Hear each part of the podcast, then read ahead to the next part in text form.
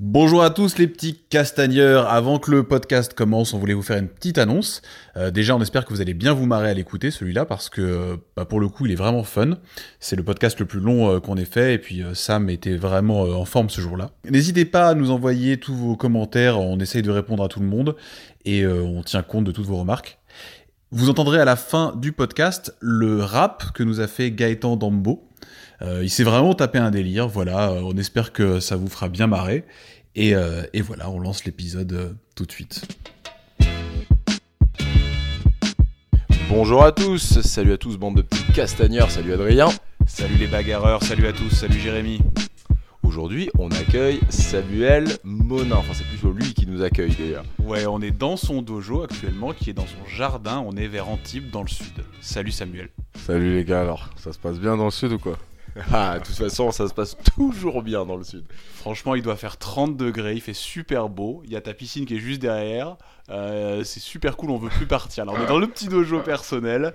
Il y a tout ce qu'il faut là, on est, on est super bien. C'est vrai qu'il y a un truc comme ça, on peut le dire à tout le monde, on est toujours très bien accueillis. Je sais pas s'il faut le dire, mais c'est vrai qu'on est toujours hyper bien accueillis chez toi. Euh, bah, c'est un grand plaisir. Déjà, euh, franchement, moi, euh, je suis à fond dans, dans, dans, dans votre concept. je kiffe la vibe qu'on a déjà eu cash et tout. Et euh, voilà, moi c'est un grand plaisir, hein. vous venez quand vous voulez. De toute façon, Jay, tu sais, toi, t'es bienvenu quand tu veux pour venir rouler, Alors, faire écraser la tête. J'étais, c'est ce que j'allais dire.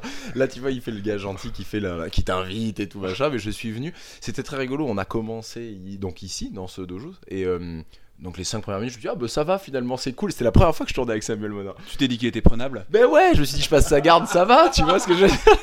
Et puis en fait, j'ai réalisé qu'il s'est chauffé. ouais, moi, moi j'étais pas là. Je suis le bienvenu quand même. Bah, bien sûr, mais bien sûr. Moi aussi, j'essaierai de passer ta garde. Ah, carrément. Et au bout de 10 minutes, c'était l'enfer. Au bout d'un moment, je me dis, je, oh, je crois parce que en gros, tu finissais de t'échauffer à 1h30 où on roulait. Moi, j'étais mon pote, je suffoquais, je me noyais, tu vois, que j'en pouvais plus. Et, et, je lui dis, je crois qu'on va arrêter. Il me dit, ah bon, et tout. Et genre, il commençait, tu vois. Ça, c'était tellement. Ah, après, il y a une grosse différence de poids aussi hein, qui fait que qui fait que c'est c'est toujours pareil hein. le jiu on dit ouais euh, le poids ça compte pas le poids ça compte pas ouais, le poids ça compte pas. Ouais, c'est ça ouais. Si le poids le poids ça compte les mecs arrêtez de dire n'importe quoi aux gens. Non bien sûr quand tu quand t'es obligé de, de, lutter contre un mec qui a 20 kilos de plus que toi euh, mais je te mets un sac à dos de 20 kilos et roule avec tu vois que tu vas te fatiguer plus vite quoi. C'est simple. Oui non c'est sûr mais y a, à la limite tu veux, je, je, comprendrais ce, principe-là. Mais là, y a, là au-delà de ça, c'est c'est la, technique. Tu sais l'utiliser, ce poids-là. Je veux dire, il y, a, des personnes qui font 20 kilos de moins que moi. J'ai déjà roulé, par exemple, avec une fille, notamment, je vais parler de Lauriane Turin, par exemple. J'ai roulé avec elle, qui, euh, bon, elle fait pas 20 kilos de moins que moi, mais elle fait quand même beaucoup moins que moi. Euh, et ben euh, j'essayais de mettre la pression que je pouvais. Je la mettais pas elle était pas aussi fatiguée que quand j'ai roulé avec toi euh, une heure et quelques où vraiment à la fin j'étais vraiment fatigué. Vraiment fatigué. Ouais bah après je pense que de toute façon après t'as vu je viens d'un jiu-jitsu comme on en avait déjà parlé où moi j'étais je m'entraînais chez Carson Gracie quoi. Et bah, Carson Gracie l'équipe de Carson c'était quand même les frères Minotaur Paulo Filo euh, toute cette équipe-là, quoi. Donc, euh, forcément, c'est tout en pression. Donc, euh, là, tu sais, chez Carson, on, travaille les techniques, mais on travaille vachement aussi le placement du poids, tu vois. Et je trouve que c'est hyper important au jiu le, placement du poids, que ça soit au-dessus ou en dessous, en fait. Pourquoi, par exemple, des fois, tu es là et tu as la technique, tu la fais bien, et t'arrives pas à le bouger le mec, t'arrives pas à le renverser? Parce que t'as pas créé euh, ce, petit décalage en fait qui, fait que le poids il est plus léger ou il est plus lourd en fonction de ce que tu veux. Tu, vois ce que je veux dire? Par exemple, en dessous, euh, par exemple, quand tu vois Felipe Pena qui prend la de la Riva pour prendre les singles, les trucs, et eh ben t'as vu, il tire et se met un peu de côté. Tu vois, quand il pousse le pied, tu vois, la de la Riva normale, on pousse, on pousse la jambe de l'autre côté, et eh ben nous, on reste droit et bien tu verras qu'il se décale toujours un peu sur le côté. Pourquoi? Parce que ça a créé justement ce mouvement de levier où tu perds, où tu perds de la force pour ceux qui sont en dessous et tu perds du poids en fait. Et, des fois, je trouve que vite fait, ça on l'oublie un peu en France, c'est-à-dire on montre une technique, donc c'est génial, super et tout. Mais on oublie en fait ce, côté de, du poids en fait. Euh, comment, comment bouger le poids de l'adversaire quand il est très costaud ou quand toi tu es au-dessus, comment faire paraître que tu fais 120 kg d'en faire, d'en faire 90 c'est parce que c'est exactement la réflexion que je m'étais faite. Parce que toi, tu fais combien? Alors 95, 96. Alors à l'heure actuelle, je suis à 93. Parce que cette année, je voulais redescendre en moins de 94. Peut-être en moins de 88, mais c'est vraiment dur pour moi en moins de 88. Donc je pense rester en moins de 94. Ça, c'est relativement facile. Et les deux dernières années, j'ai combattu en moins de 100 kilos. Mais euh, au niveau cardio, ça me demande trop de. Au niveau cardio, ça me pousse trop. Ça me pousse trop. C'est pas mon poids. Je pense que moi, dépasser 95-96 kilos, et eh ben, le rapport force, explosivité, euh, cardio, euh, il est moindre qu'en dessous de 95 kilos. Parce que la force, tu la perds pas vraiment. Tu vois, en 6-7 kilos, tu perds pas vraiment de force. alors demain, je fais 100 kilos, j'en fais 93. Euh, au développé couché, au soulevé terre, au squat, et je vais soulever à peu près la même chose. Mais par contre, mon cardio, avec 8 kilos de moins, n'a rien à voir. Et mon explosivité aussi n'a rien à voir. Tu vois ce que je veux dire? Et c'est pour ça que je suis redescendu. Parce que vraiment, les... puis les 100 kilos, ils ont une force euh, naturelle. Euh, moi, c'est parce que je bouffe comme un, comme un gros de temps en temps, tu vois. Tu manges beaucoup? Ouais, j'ai Parce qu'on te suit tous hein, sur Insta et Facebook et tout. Hein, tu nous parles de ta diète tout le temps, tes petites salades là que tu prends en photo tout le temps. J'ai du mal à y croire quand même. Ouais, enfin, t'as vu le, le, bébé, il est pas, il est pas petit non plus, hein, je veux dire. Ça, m'en fous, m'en fous là. Il y a des témoins qui nous écoutent, il ne me fera rien, je n'ai rien. C'est moi qui ai le bouton, je peux couper à tout moment. Ah, si ça va trop loin, je peux couper. Non, c'est comme tout, tu vois. Je suis, je suis un gourmand. En fait, moi, j'ai pris la, j'ai pris moi la, la nutrition. En fait, quand par exemple on te parle de diète ou de régime, pour moi c'est pas en fait ça. En fait, tu peux bien manger, te faire un peu plaisir, tu vois, et, perdre du poids ou sécher ou en fait euh, par rapport à ce que tu pour prendre de la masse, de la bonne masse en fait. C'est pas, c'est pas le, le, truc il est pas vraiment sur ça, tu vois. Le truc il est en fait que faut qu'en fait tu manges sainement pour ta santé. Le fait de manger sainement naturellement va te faire sécher parce que tu enlèves le pain, tu enlèves le sucre rapide, tu enlèves tous les trucs comme ça qui sont pas bons pour la santé. En fait, c'est ça, c'est dans une optique de bonne santé. Mais forcément, je suis quelqu'un de gourmand, donc euh, des fois, tu vois, euh, euh, comme hier, j'ai pris une pizza. Il se cache pour le dire. ouais, grave, j'ai un peu honte. une pizza, une part de cheesecake, du McDo, voilà. Tout ça dans le même jour. Tout ça, dans, tout ça dans le même repas, tu vois. Donc, euh, non, mais après, voilà, tu vois, c'est comme tout. Je pense qu'il faut pas être un fou, faut, faut faire la part des choses, tu vois. Tu manges bien euh, toute la semaine pour ta santé, pour être en meilleure santé, pas pour maigrir ou pas pour être plus beau ou pas pour être plus costaud, pour être en meilleure santé. Et ensuite, de ça, ça va t'amener euh, le physique, ça va t'amener la perte de poids que tu recherches, tout ça et tout. Mais après, c'est comme tout, tu vois faut pas s'enfermer dans il y a les plaisirs de la vie aussi un peu tu vois. Non, ça c'est sûr. Non bah évidemment. D'ailleurs tu l'as dit tu te permets des pizzas des choses comme ça mais t'as toujours été comme ça? T'as toujours été euh, tourné vers la diète le bien-être le, côté healthy tout ça? Parce que là enfin d'après ce que mm. tu nous dis t'as l'air de quand même vraiment t'y connaître. On sent que les termes que tu utilises et tout ça on comprend bien que tu sais de quoi tu parles. T'as toujours été comme ça? As toujours été... Ben, en fait je vais te dire vraiment un truc qui mais moi je pense tu sais quand les gens ils disent ouais le jiu-jitsu ça a changé ta vie et ben moi ça a vraiment changé peut-être pas ma vie mais ma manière de penser ma manière de faire en fait. Euh, je t'explique j'étais footballeur professionnel je suis parti à 13 ans de chez moi à l'Olympique de Marseille. Euh, donc pris en charge. Excuse-moi parce que là tu passes super vite ah, dessus. beaucoup de gens le savent ou ah, je sais pas, mais déjà ça c'est dingue. ça c'est fou. Enfin, quand on pense. Toi, t'as fait centre de formation, c'est ça? Ouais, ouais, je suis parti en centre de formation. C'est l'âge normal hein, pour un centre de formation. C'est même pas, pas hyper vieux hein, pour un centre de formation. Non, c'est hyper jeune. À mon âge, mais c'est même pas ça que je dis. là, tu nous dis comme ça. On est donc dans ta baraque à Antibes, euh, sur un tatami. On est bon. Il y aura des photos, vous verrez. Tu nous dis que tu as été footballeur professionnel. Ouais, ouais, j'étais footballeur professionnel. Ben, moi, à la base, ma passion, euh, c'était le football. Euh, savoir que mon, mon père euh, était footballeur professionnel, mon demi-frère a été un des plus grands footballeurs professionnels en France, José Touré. Donc euh, tout le monde, je pense que tout le monde connaît. Et là, Jérémy et moi, on se regarde. Ah on est absolument nuls en, en, foot. On ne sait pas qui est cette personne. Bah, tu verras, dans, en fait, dans les années 90, ça, a été ça a été le premier joueur en fait, à gagner un million de francs à l'époque en France. Ça a été le premier joueur. Il a fait en équipe de France. Pelé l'appelait le Brésilien, euh, c'était un monstre. Franchement, je l'ai vu jouer, c'est vrai que c'était un monstre. Mais bon, je ne l'ai pas connu, tout ce côté-là de ma famille, j'ai été élevé que par ma mère. Mais... Donc moi, c'était ma passion, c'était le foot en fait. Mais c'est pareil, c'est venu très tard, c'est venu vers 9 ans, tu vois, et puis 9-10 ans, puis j'ai commencé à aimer le foot et... Et euh, fil en aiguille, euh, j'étais gardien de but, je me suis fait recruter par l'Olympique de Marseille. Après, j'ai fait, euh, j'ai été signé par Monaco, l'AS Monaco pendant 5 ans. J'ai fait 3 ans et 2 deux, deux ans de, de semi-pro. Après, j'ai fait une fracture de la cheville, donc je me suis entraîné 8 mois tout seul. Après, je suis parti en Écosse, euh, jouer pendant un an et demi où j'étais me- le meilleur gardien des deux. Après, j'ai fait euh, un peu l'Angleterre. Et Prenez après- des notes. hein. C'est voilà, voilà ce que c'est une histoire. hein. Après, je suis rentré en France et euh, en fait, c'est là en fait que pour en revenir au début, c'est là qu'en fait, je vais t'expliquer pourquoi ça m'a vraiment changé. C'est dans le sens où donc pendant toute cette partie-là de ma vie, en fait, j'ai été pris en charge. Tu m'aurais demandé d'envoyer un recommandé, j'étais pas capable. Euh, faut savoir que T'avais quel âge juste pour savoir là à ce moment-là? Bah, euh, de très euh, quand j'ai quand je suis revenu d'école, j'avais 22 ans, 22 ans, et- 23 ans, 23 Ouais, ans. pour un footballeur, c'est le, c'est le là, ça y t'es dedans, t'as une Ouais. vraie carrière quoi. Ouais, voilà. Bah, ouais, mais en fait. Alors, moi, il faut savoir deux choses. C'est que, en fait, je vis ma vie en fonction de comment j'ai envie de la vivre et de mes passions. C'est-à-dire que demain, euh, comme j'ai dit au foot, au, foot, au foot et aux entraîneurs ou aux trucs, quand je me suis, quand je me suis, j'ai arrêté, j'ai dit écoutez-moi bien. J'ai dit c'est pas votre argent qui va m'acheter. J'en ai rien à foutre, je me casse. et les gens, ça peut leur faire. tu sais, mais même mes amis, ma famille, ils étaient là, mais arrête pas le foot, t'es un fou, euh, truc et tout. Bah ouais. Euh, tu craches sur des millions Ouais, quoi. Qu'est-ce que tu vas faire de ta vie et tout et tout. Tu gagnais bien ta vie à ce moment-là, objectivement aujourd'hui Tu gagnais bien ta vie Bah, pour un jeune de. Ouais, bah oui, forcément, tu sais, t'as. je, t'as- je sais pas du tout ça. Bah, je te- je- euh, moi, je- ça me parle pas. en Bah, fait, disons qu'à ça- partir de 13 ans, à partir du moment où tu pars chez toi, t'es déjà, t'es plus une charge pour ta famille.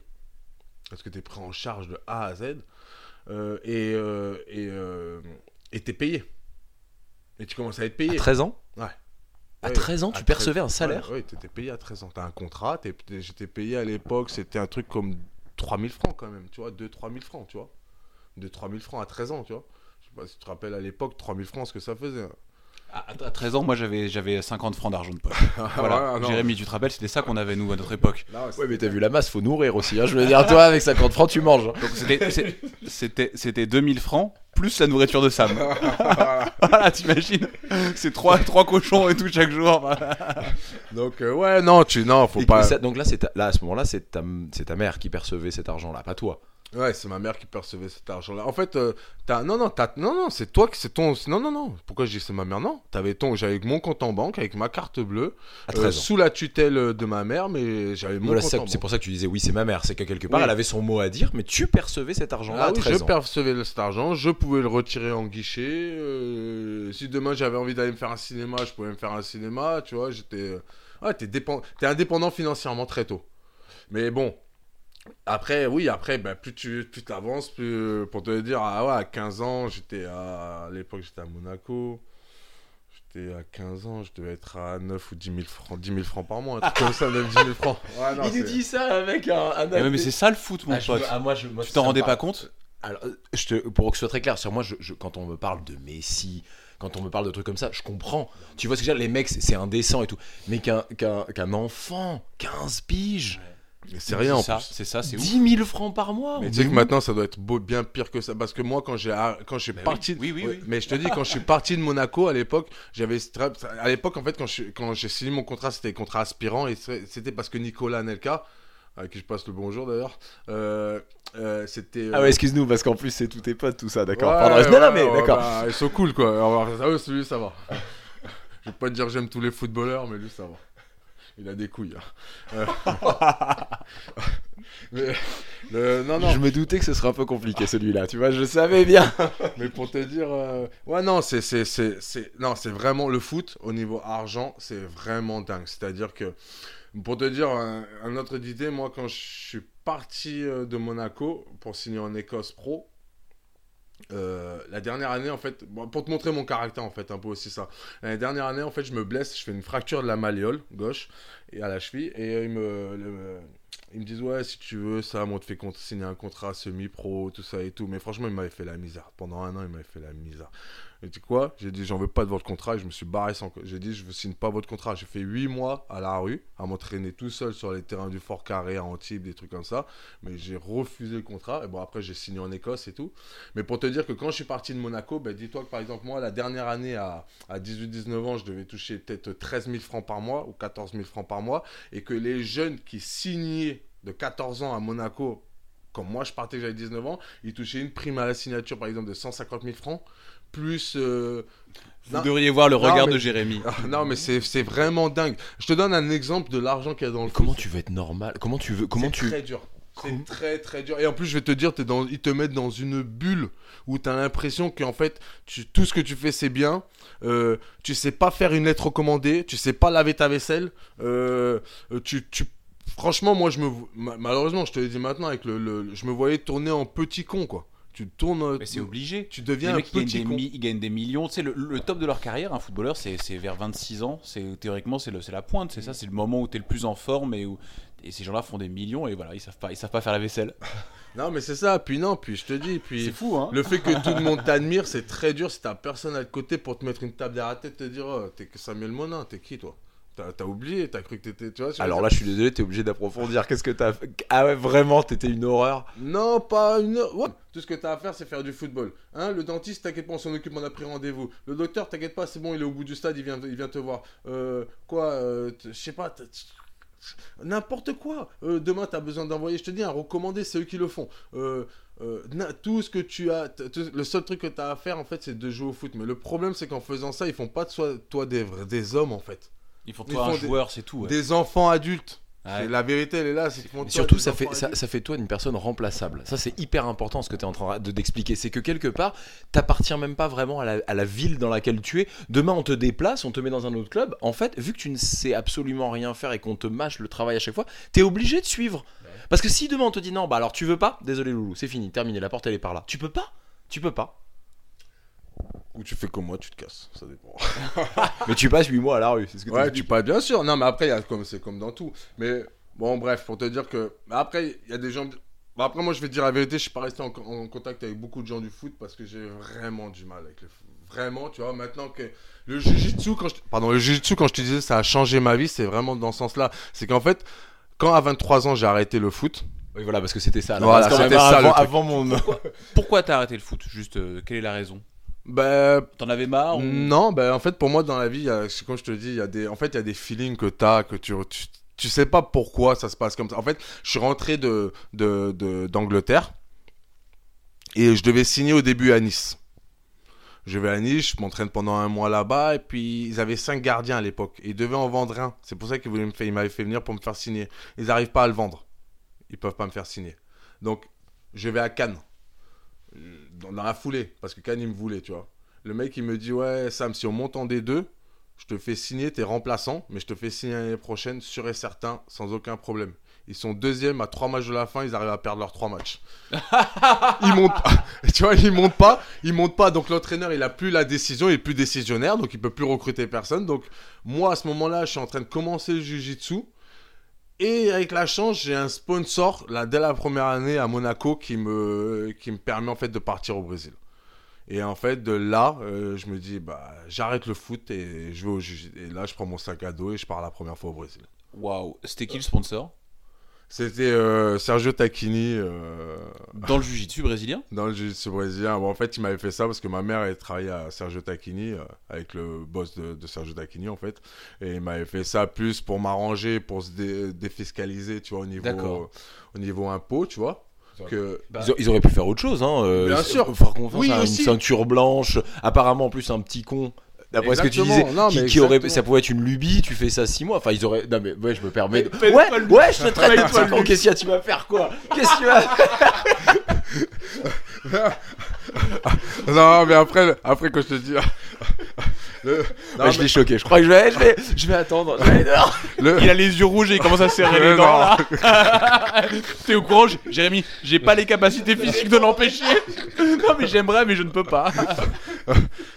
Non, voilà, et pour te, pour te dire qu'en gros, en gros, en fait, ça, vraiment, le jiu-jitsu, ça a changé ma vie dans le sens où, eh ben, à partir de ce moment-là, je me suis pris en main vraiment dans ma vie.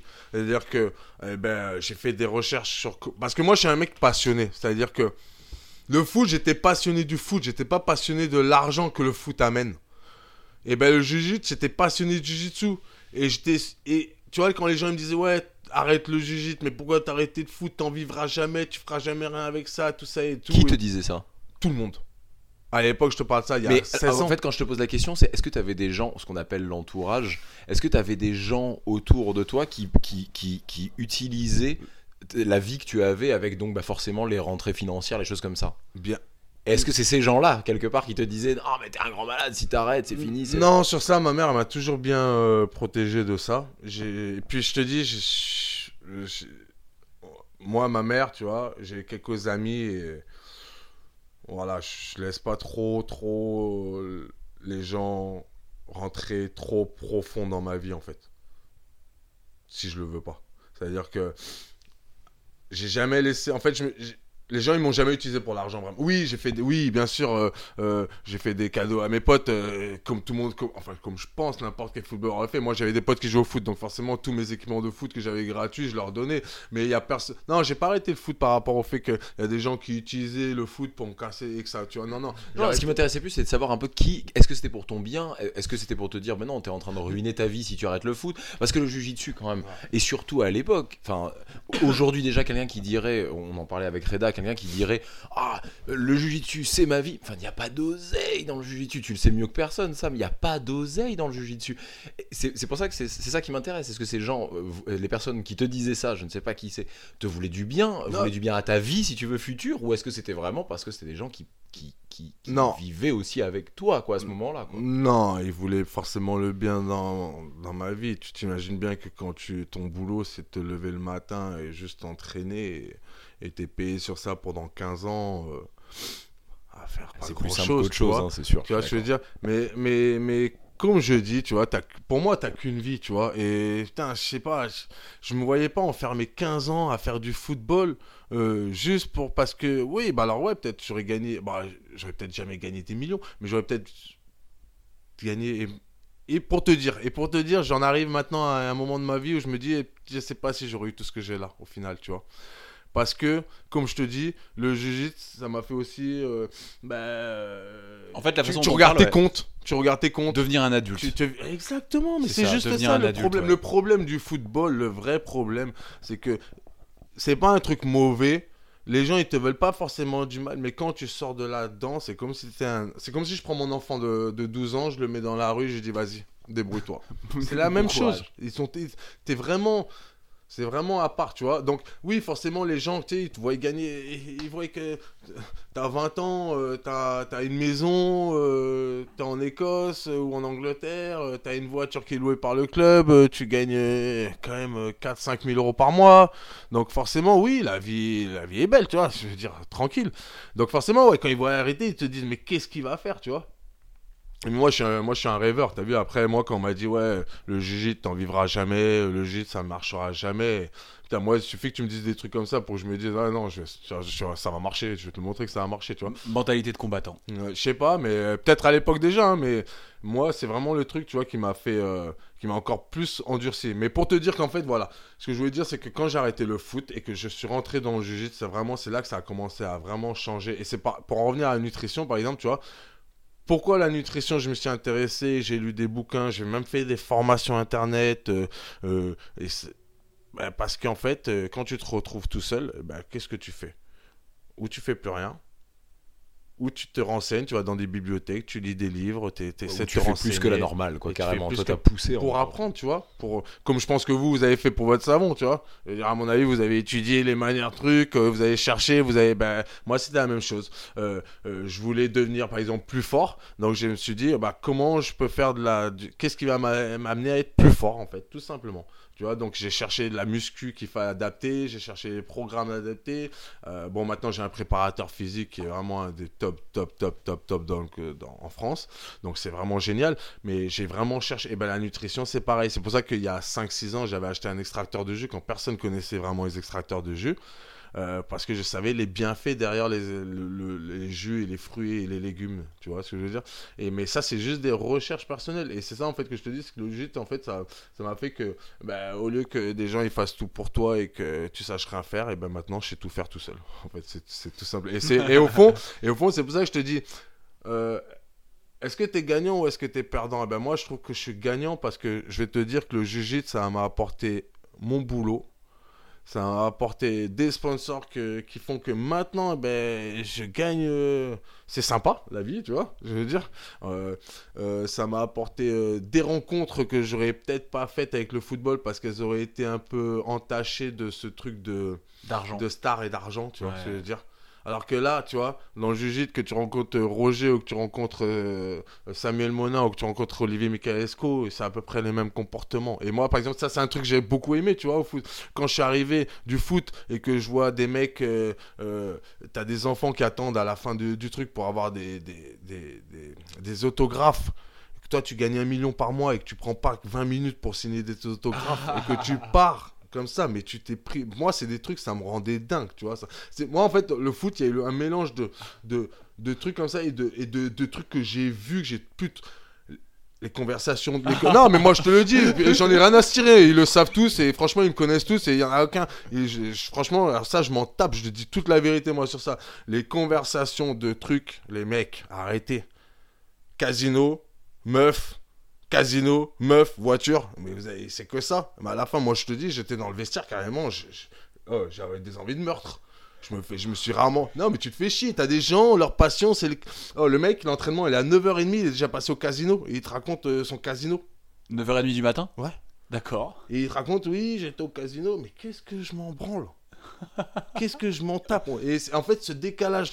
Tu vois, on n'est plus dans le même monde à la fin. Ils sont. Franchement, c'est. c'est- c'est- c'est- c'est un- c'est spécial, mais franchement, faut le vivre, tu vois. Mais bon, maintenant, par exemple, un exemple, tu vois, si mon fils, il voulait devenir footballeur, parce que moi, j'étais qu'avec ma mère, tu vois, bah moi, je saurais comment le guider, tu vois. Mais quand t'es tout seul, tu tombes très vite, très vite, très vite un con. Très, très vite, malheureusement. T'as des noms? Non. Des non, non, non, non, non, non, non. Enfin, si. Si. a- J'ai vu qu'il avait vou- il a voulu et après, et après t'as juste dit je les entendais les gars et tout ça machin. Non, donc. ouais, non, bah moi, non, je vais pas te Non, dire. non, non, mais c'était une plaisanterie. Non, mais je vais pas te dire de nom, de don. Par contre, j'ai des gens que j'ai beaucoup, qui m'ont beaucoup fait rire dans les vestiaires aussi. Il n'y a pas eu que des mots. Mais ce que je veux dire, c'est que, en fait, tout ce truc-là fait qu'à la fin, tu perds la réalité, conscience de la réalité des choses, tu vois. Et, euh, et je vais te dire, au final, le jiu contrairement à le football, ça a fait un enfant adulte et le jiu ça a fait un adulte en fait. C'est aussi simple que ça. Et rien que pour ça, déjà, tu vois, je trouve que c'est c'est c'est pas pas quantifiable au niveau argent en fait, mais au niveau humain, c'est c'est hyper important.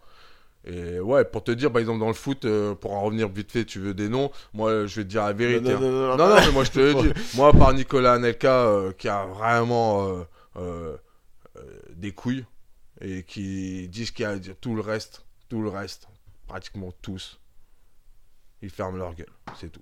Et je sais de quoi je te parle. Lui, lui, je l'ai vu à 17 ans rentrer dans dans dans euh, dans dans dans, dans- T'aurais pas dû. non, non. il rentre, il rentre dans, le, dans le bureau du président et, et où tu me signes ou je me casse. Il en a rien à cirer. En fait, ce que j'aime bien avec Nico par rapport à d'autres gens que j'ai vus, et sur ça on est un peu pareil, c'est que que tu sois éboueur ou président de la République, s'il a envie de te dire je t'emmerde, il te dit je t'emmerde. Et ça, c'est un truc que j'admire chez les gens, tu vois. C'est des, des gens que tu, c'est des gens que tu vois encore euh, aujourd'hui? Non, Nico, on se voit plus. Moi, j'étais beaucoup, en fait, j'étais beaucoup ami Ah, avec Au contact, être en contact. Non, j'étais beaucoup ami avec Philippe Christinval. Euh, je sais pas si tu connais. Bon, après, Non, il a ouais, joué en équipe de France, vraiment, Barcelone, tout ça et tout. Il était en centre de formation avec moi à Monaco. Euh, j'ai pas, je te dis, j'ai pas gardé trop, trop de contact.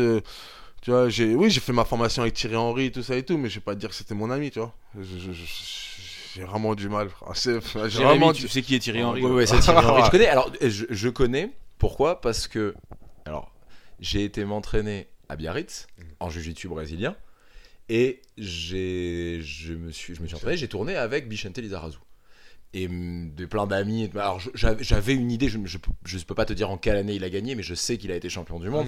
Et donc je me. Mais non, mais non, mais je sais qu'ils ont été. Mais je sais, je crois 2000. Non, on en a parlé. 98. Non, non, on en a parlé. En plus, tu m'as dit. Excuse-moi. Donc je sais que c'est 98. Je savais. J'ai pas. Vu la finale. J'ai vu la finale avec un pote. Voilà, mais je me rappelle plus de l'année. Mais donc je savais que Thierry Henry. Il y a, euh, après, ça a fait des connexions. Voilà. Et mais euh, mais euh, voilà, Bichente Lizarazu aussi, pareil, ancien footballeur qui a tout plaqué. Ouais. Tu vois, comme Mais- toi finalement. Mais ouais, mais ben, Oui, après avoir fini sa carrière quand même. hein, Oui, quand même. une grosse Quand- différence. Hein. alors fait champion du monde aussi. Et champion d'Europe. Ah ça ouais, non, non, non, mais, mais ouais, mais je pense que c'est comme tout. Peut-être il a un entourage qui, qui lui permet de garder les pieds un peu plus sur terre, tu vois. C'est, C'est très très très compliqué. Je les, je les, Ouais, dénigre, ça, je les bon. dénigre pas parce que comme je t'ai dit, moi je me euh, maintenant que je suis sorti de là, je peux te dire oui, j'ai pris du recul, mais quand t'es dedans, eh ben tu tournes à tu tournes à ce qui te forme à être, c'est tout. Euh, dire demain, euh, moi regarde, le premier championnat d'Europe que je fais, je me rappelle, c'était c'était le premier, le premier championnat d'Europe qu'ils ont fait, il y a je sais plus c'était il y a 15 ans, 14 ans. La finale c'était la finale de l'absolute pour dire c'était Roger contre Jacare. Roger Gressé contre Jacare, tu vois.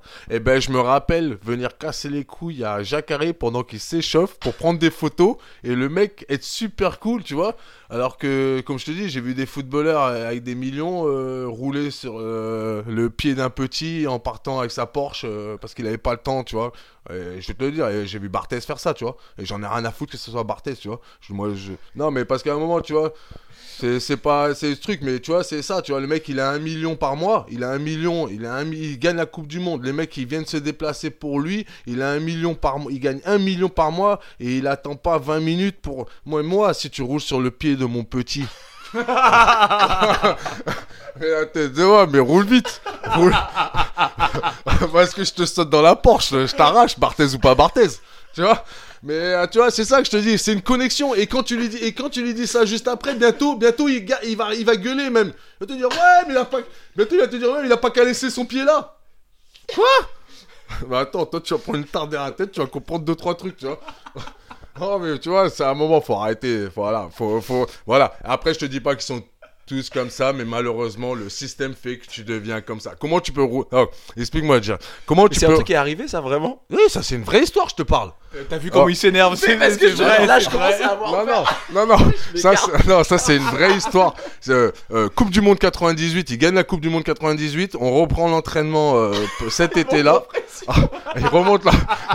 Ah, mais parce que ça, c'est des trucs, ça me. Tu sais quoi? Même moi, à cette époque-là, j'étais à deux doigts de le, le embrouiller pour ça, tu vois. Alors que j'étais dans le foot et que j'étais dans tout ça. Mais le mec, il a gagné la Coupe du Monde. Et tu me rappelles à la Turbie parce qu'il n'y avait jamais personne en entraînement, tu vois. Et là, euh, c'était un stade euh, après la Coupe du Monde, c'était comme un stade, comme le Louis II. hein. Euh, les gens, ils attendaient, il y avait du monde partout et tout. Euh, fin de l'entraînement, le mec, il prend sa Porsche qu'il avait garée déjà à l'intérieur pour pas avoir, avoir affaire à la foule, le tu stade. vois. Dans, en fait, dans le terrain d'entraînement, en fait, pour pas Ouais, je trouve. tu vois, là où la foule, elle n'a pas accès, tu vois. La foule, elle est sur le parking ou tout autour du terrain d'entraînement, mais elle a pas l'accès. Lui, il a garé déjà dedans, tu vois, déjà. Pour pas déjà. Mais la limite, je peux comprendre. Mais Non, je peux pas comprendre. Non, pourquoi je dis la limite, je peux comprendre Je peux pas comprendre, frère. T'as pris euh, 10 millions avec la Coupe du Monde, t'as des gens qui viennent te voir, des enfants qui sont admiratifs de toi. C'est grâce à eux que tu gagnes ce pognon, espèce d'enfoiré, va. Non, mais à un moment, faut le dire, Alors, tu vois. espèce d'enfoiré, je sais pas, mais je suis assez d'accord. Je suis assez Tu d'accord. vois, à un Je moment, pense c'est- que- Je pense que de toute façon, je suis d'accord. non, mais à un moment, J'ai pas envie de le contredire. À un moment, c'est grâce à eux, tu vois. Et je veux dire, et tu t'imagines que t'as ton enfant là, il a, il a 7-8 ans, il demande un autographe. Le mec, il prend pas la peine de lui signer, il accélère, il lui roule sur le pied et il s'en va. Et. Non, c'est ouf. Eh non, on peut pas me dire, moi, on- tout, pff, tu peux me dire, oui, ça- après, oui, c'est facile de faire le mec sympathique à la télé, tout ça et tout.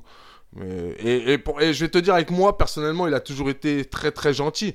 Mais je suis désolé, c'est pas, vous n'allez pas me dire que c'est des actions normales. Quand après, comme je te dis, tu vois Jacare qui est à la finale euh, du, du championnat d'Europe contre Roger, il est en train de s'échauffer, je vais lui casser les couilles pour prendre une photo, il me dit ok, pas de souci, il s'arrête, il sourit, il prend la photo. Je m'en vais, il reprend son échauffement, tu vois. c'est là que tu comptes. Et là, tu, tu, tu, tu te poses des questions. Tu te dis, mais Ah, dans quel vraiment- monde j'étais Oui, mais c'est pas vraiment le même monde de stars. Tu vois, Jacare, à part du Jitsuka, personne ne sait qui c'est. Non, non, mais ne contredis pas ça, parce que justement, c'est toute sa théorie qu'il est en train de. Théo, t'es un ouf ou quoi? Oui, mais, oui, mais c'est que c'est toujours le même concept. Ça te oui. monte à la tête, tout ça, mais t'as raison. Hein. Star, Voilà. c'est- toujours le même concept. Star, dans quel sens? Pour moi, c'était là, c'était une star, euh, Jacques Carré, tu Ah, vois, pour moi aussi. Hein. de, du. Tu vois ce que je veux dire? Ah oui, il était peut-être pas connu de tout le monde.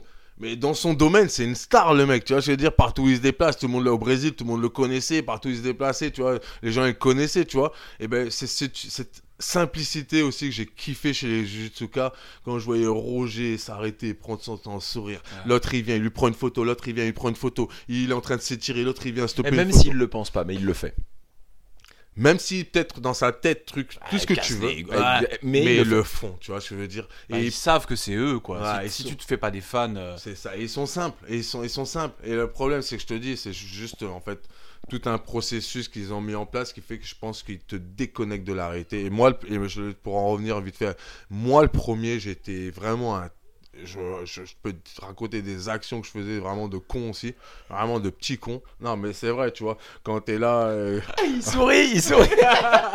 Non, mais Ah, les souvenirs quand Voilà, même. T'étais jeune Voilà, tu vois je veux dire. Donc, euh, ouais, voilà. Non, mais c'est pour en revenir à ça. Et pour en revenir au final, c'est que la nutrition, comme la muscu ou comme euh, le truc, c'est en fait, c'est parce que tout simplement, à un moment, je me suis retrouvé. sur terre. Voilà, c'est moi.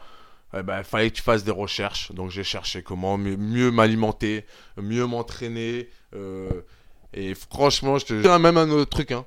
Si demain, tu me ramenais à 12-13 ans, je ferais du jus. Euh, tu dis que t'as été un petit con et tout ça, machin. On, on l'était tous en plus des- en tant que garçon. Dis-donc, j'imagine que t'as vraiment été un grand con.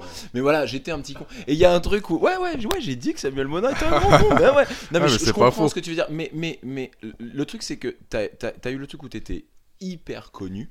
Tu as vécu une vie de rêve, enfin faut pas déconner comme tu disais, où, tout était, euh, tout était euh, Facile. euh, facile, tout était fait. Et du jour au lendemain, tu te dis, alors même si tu as un sponsor et tout, tu te dis, je pars au Brésil où la personne ne te connaît, dans un sport inconnu au bataillon. C'est-à-dire que, ah, même à cette époque-là, parce que c'était il y a un moment, même si tu devenais une super vedette, tu n'aurais jamais été une super vedette. Moi, je, moi, je le dis clairement, je l'aurais. Ta, ta vraie épreuve, elle était là. C'est peut-être ça qui t'a rendu vraiment ce que tu expelles aujourd'hui, un homme. Donc tu dis, j'aurais commencé à 12 ans, mais peut-être que ça aurait pas été ça. Et peut-être que tu aurais arrêté à 22 piges. Sûrement, peut-être aussi. La ouais. vraie épreuve, elle est là, mon Ouais, pote. je suis, je suis d'accord avec toi, c'est sûr que. Mais après, comme je t'ai dit, j'étais, je pense vraiment hein, quand j'étais tellement. Moi, je suis un mec, comme je t'ai dit, je, suis passionné en fait. Et j'étais vraiment, quand je t'ai dit, j'étais vraiment passionné de foot. J'étais vraiment passionné de foot. Ça a dû être dur pour toi non, d'arrêter. non, ça n'a pas été dur. Parce Pourquoi Parce que le dégoût était tellement Ah, et grand. moi, Ouais, voilà, bout d'accord, du c'est ça. en fait. Et t'as tout reporté sur le jiu-jitsu, d'un coup t'es devenu un dingue, t'as regardé en fait, toutes non, les vidéos, c'est pas. toutes non, les techniques. mais non, c'est pas ça en fait. Même pas Non, je t'explique, en fait, c'est ça va même plus loin que ça. C'est qu'en fait, à la base, je fais du basket et du foot. Et en fait, je dois partir ou en centre de formation de basket ou en centre de formation de foot à l'époque, à, à 12-13 ans. J'étais en. euh, Ça, t'es un relou, toi, un peu quand même. Ouais, puis t'avais toutes les meufs, tranquille, t'étais. Ouais, puis tu sais, bon, j'avais un- j'avais une galère. C'est vrai que j'étais mannequin. C'est vrai, Puis j'avais- J'avais plein d'argent, j'étais doué. euh, c'est vrai que la vie était une galère pour moi. ouais. Non, en vrai, non, pas du tout. Non, franchement, non. Non, vrai, non, mais c'est vrai qu'en sport, j'ai toujours été. J'ai eu des, des, capacités euh, qui étaient génétiques, je pense, euh, assez sympas. Mais ouais, non, je devais faire basket, foot et, et en fait. euh, mais à cette époque-là, pour te dire, moi, j'ai vu l'UFC quand la cassette elle est sortie en VHS, qui était en noir et blanc avec Royce Gracie qui battait tout le monde en 93. J'ai vu ça, moi. J'ai vu en 93. Donc dis-toi qu'en 93, quand j'ai vu ça, je voulais déjà faire ça. Mais seulement, alors, on- alors, j'étais à cette époque-là, on savait même pas comment ça s'appelait. Ouais, je pensais que euh, je voyais un mec en pyjama. euh, Bah ouais. Il y avait, y- y monde. bah, y pas internet. Puis des livres qui parlaient du jiu-jitsu brésilien pour les trouver en France, fallait y aller. Il y avait y, y personne pour te l'enseigner. Il y avait rien Voilà. du tout, du tout, du tout. Écoute, euh, tout ça- bah, après en fait, ce qui s'est passé, c'est que ne trouvant pas de questions à mes réponses, tu lâches l'affaire en fait. Et puis en plus, j'étais vraiment passionné de foot. euh, j'étais vraiment à fond dans le foot, donc euh, bah, j'ai continué le foot et j'ai zappé un peu, tu vois. Et puis euh, euh, au moment de vouloir, quand je suis revenu en France, tu vois. Et que je sentais que le foot, ça commençait un peu à me gonfler, les trucs d'entraîneur, d'amitié, de trucs, ça commence vraiment à gonfler. J'ai attaqué jiu-jitsu à Gracie Barra à, à Maganosque, qui était le seul club de la région en fait, et qui était ouvert par Qui est Christian Turin. David Giorzetti. David Jorsetti, Ouais, d'accord. David Giorzetti qui est avec Christian Turin, mais c'était David qui donnait les cours. Et voilà, ça a démarré de là, Qui mais maintenant bon. à, Antibes. la- la- la- Oh, Ouais, en fait, euh, Antibes, c'est pareil. En fait, à la base, Antibes, c'est euh, Mathieu Fischer et moi-même, on, l'avait, on avait ouvert le club. et moi, après, je suis parti pour, euh, pour des ambitions et j'ai laissé le club à Mathieu, qui d'ailleurs a fait un super travail. Et David, en fait, s'est séparé de Christian et a rejoint Mathieu sur Antibes, en fait. Donc maintenant, et ça s'appelle Gracie Bar Antibes, super club, bonne ambiance, tout ça et tout. Et... Donc c'était la première Gracie Barra, j'imagine. euh. Non, la première Gracie Barras dans le coin. Ah si, ouais, c'est non, c'est David, ouais, Gracie Barra Côte d'Azur à Magalas. C'est la première Gracie Barra de France, Ouais, même, en ouais, fait, je crois, c'est Bah, premières. C'était en quelle année Peut-être peu il y avait Aziz Chérigui aussi à Paris. Il était Ah. pas, il était pas Gracie Barra, Aziz. Non, Je sais pas. J'en ai aucune idée. Là, je. je... Je sais plus moi, je sais. C'était en quelle année ça à peu près? Oh, quand j'ai attaqué, attends, attends, attends, 23 ans, attends, 15 Quatre ans, il y a 15 ans, 16 ans. Il y a 15 ans, 2003. Ouais. 2003. Ouais, c'est ça, j'ai attaqué en... J'ai attaqué Jiu-Jitsu en avril 2003, un truc comme ça. Dans ces... Oui, parce que j'ai eu ma troisième... En avril 2003, j'ai attaqué Jiu-Jitsu. Un Et alors, tu nous as dit, t'es vite parti au Brésil. Enfin, t'es tout de suite Ouais. parti au. Brésil. Je- Ouais, en fait, j'ai fait... euh, Tu parlais pas portugais, rien. T'as foncé. euh, Non, non, non. Ok. fait... non, mais après, moi... Tu t'es senti avoir des facilités au début sur le jiu-jitsu parce qu'on a une, une histoire qui est donc qui est pour tout le monde.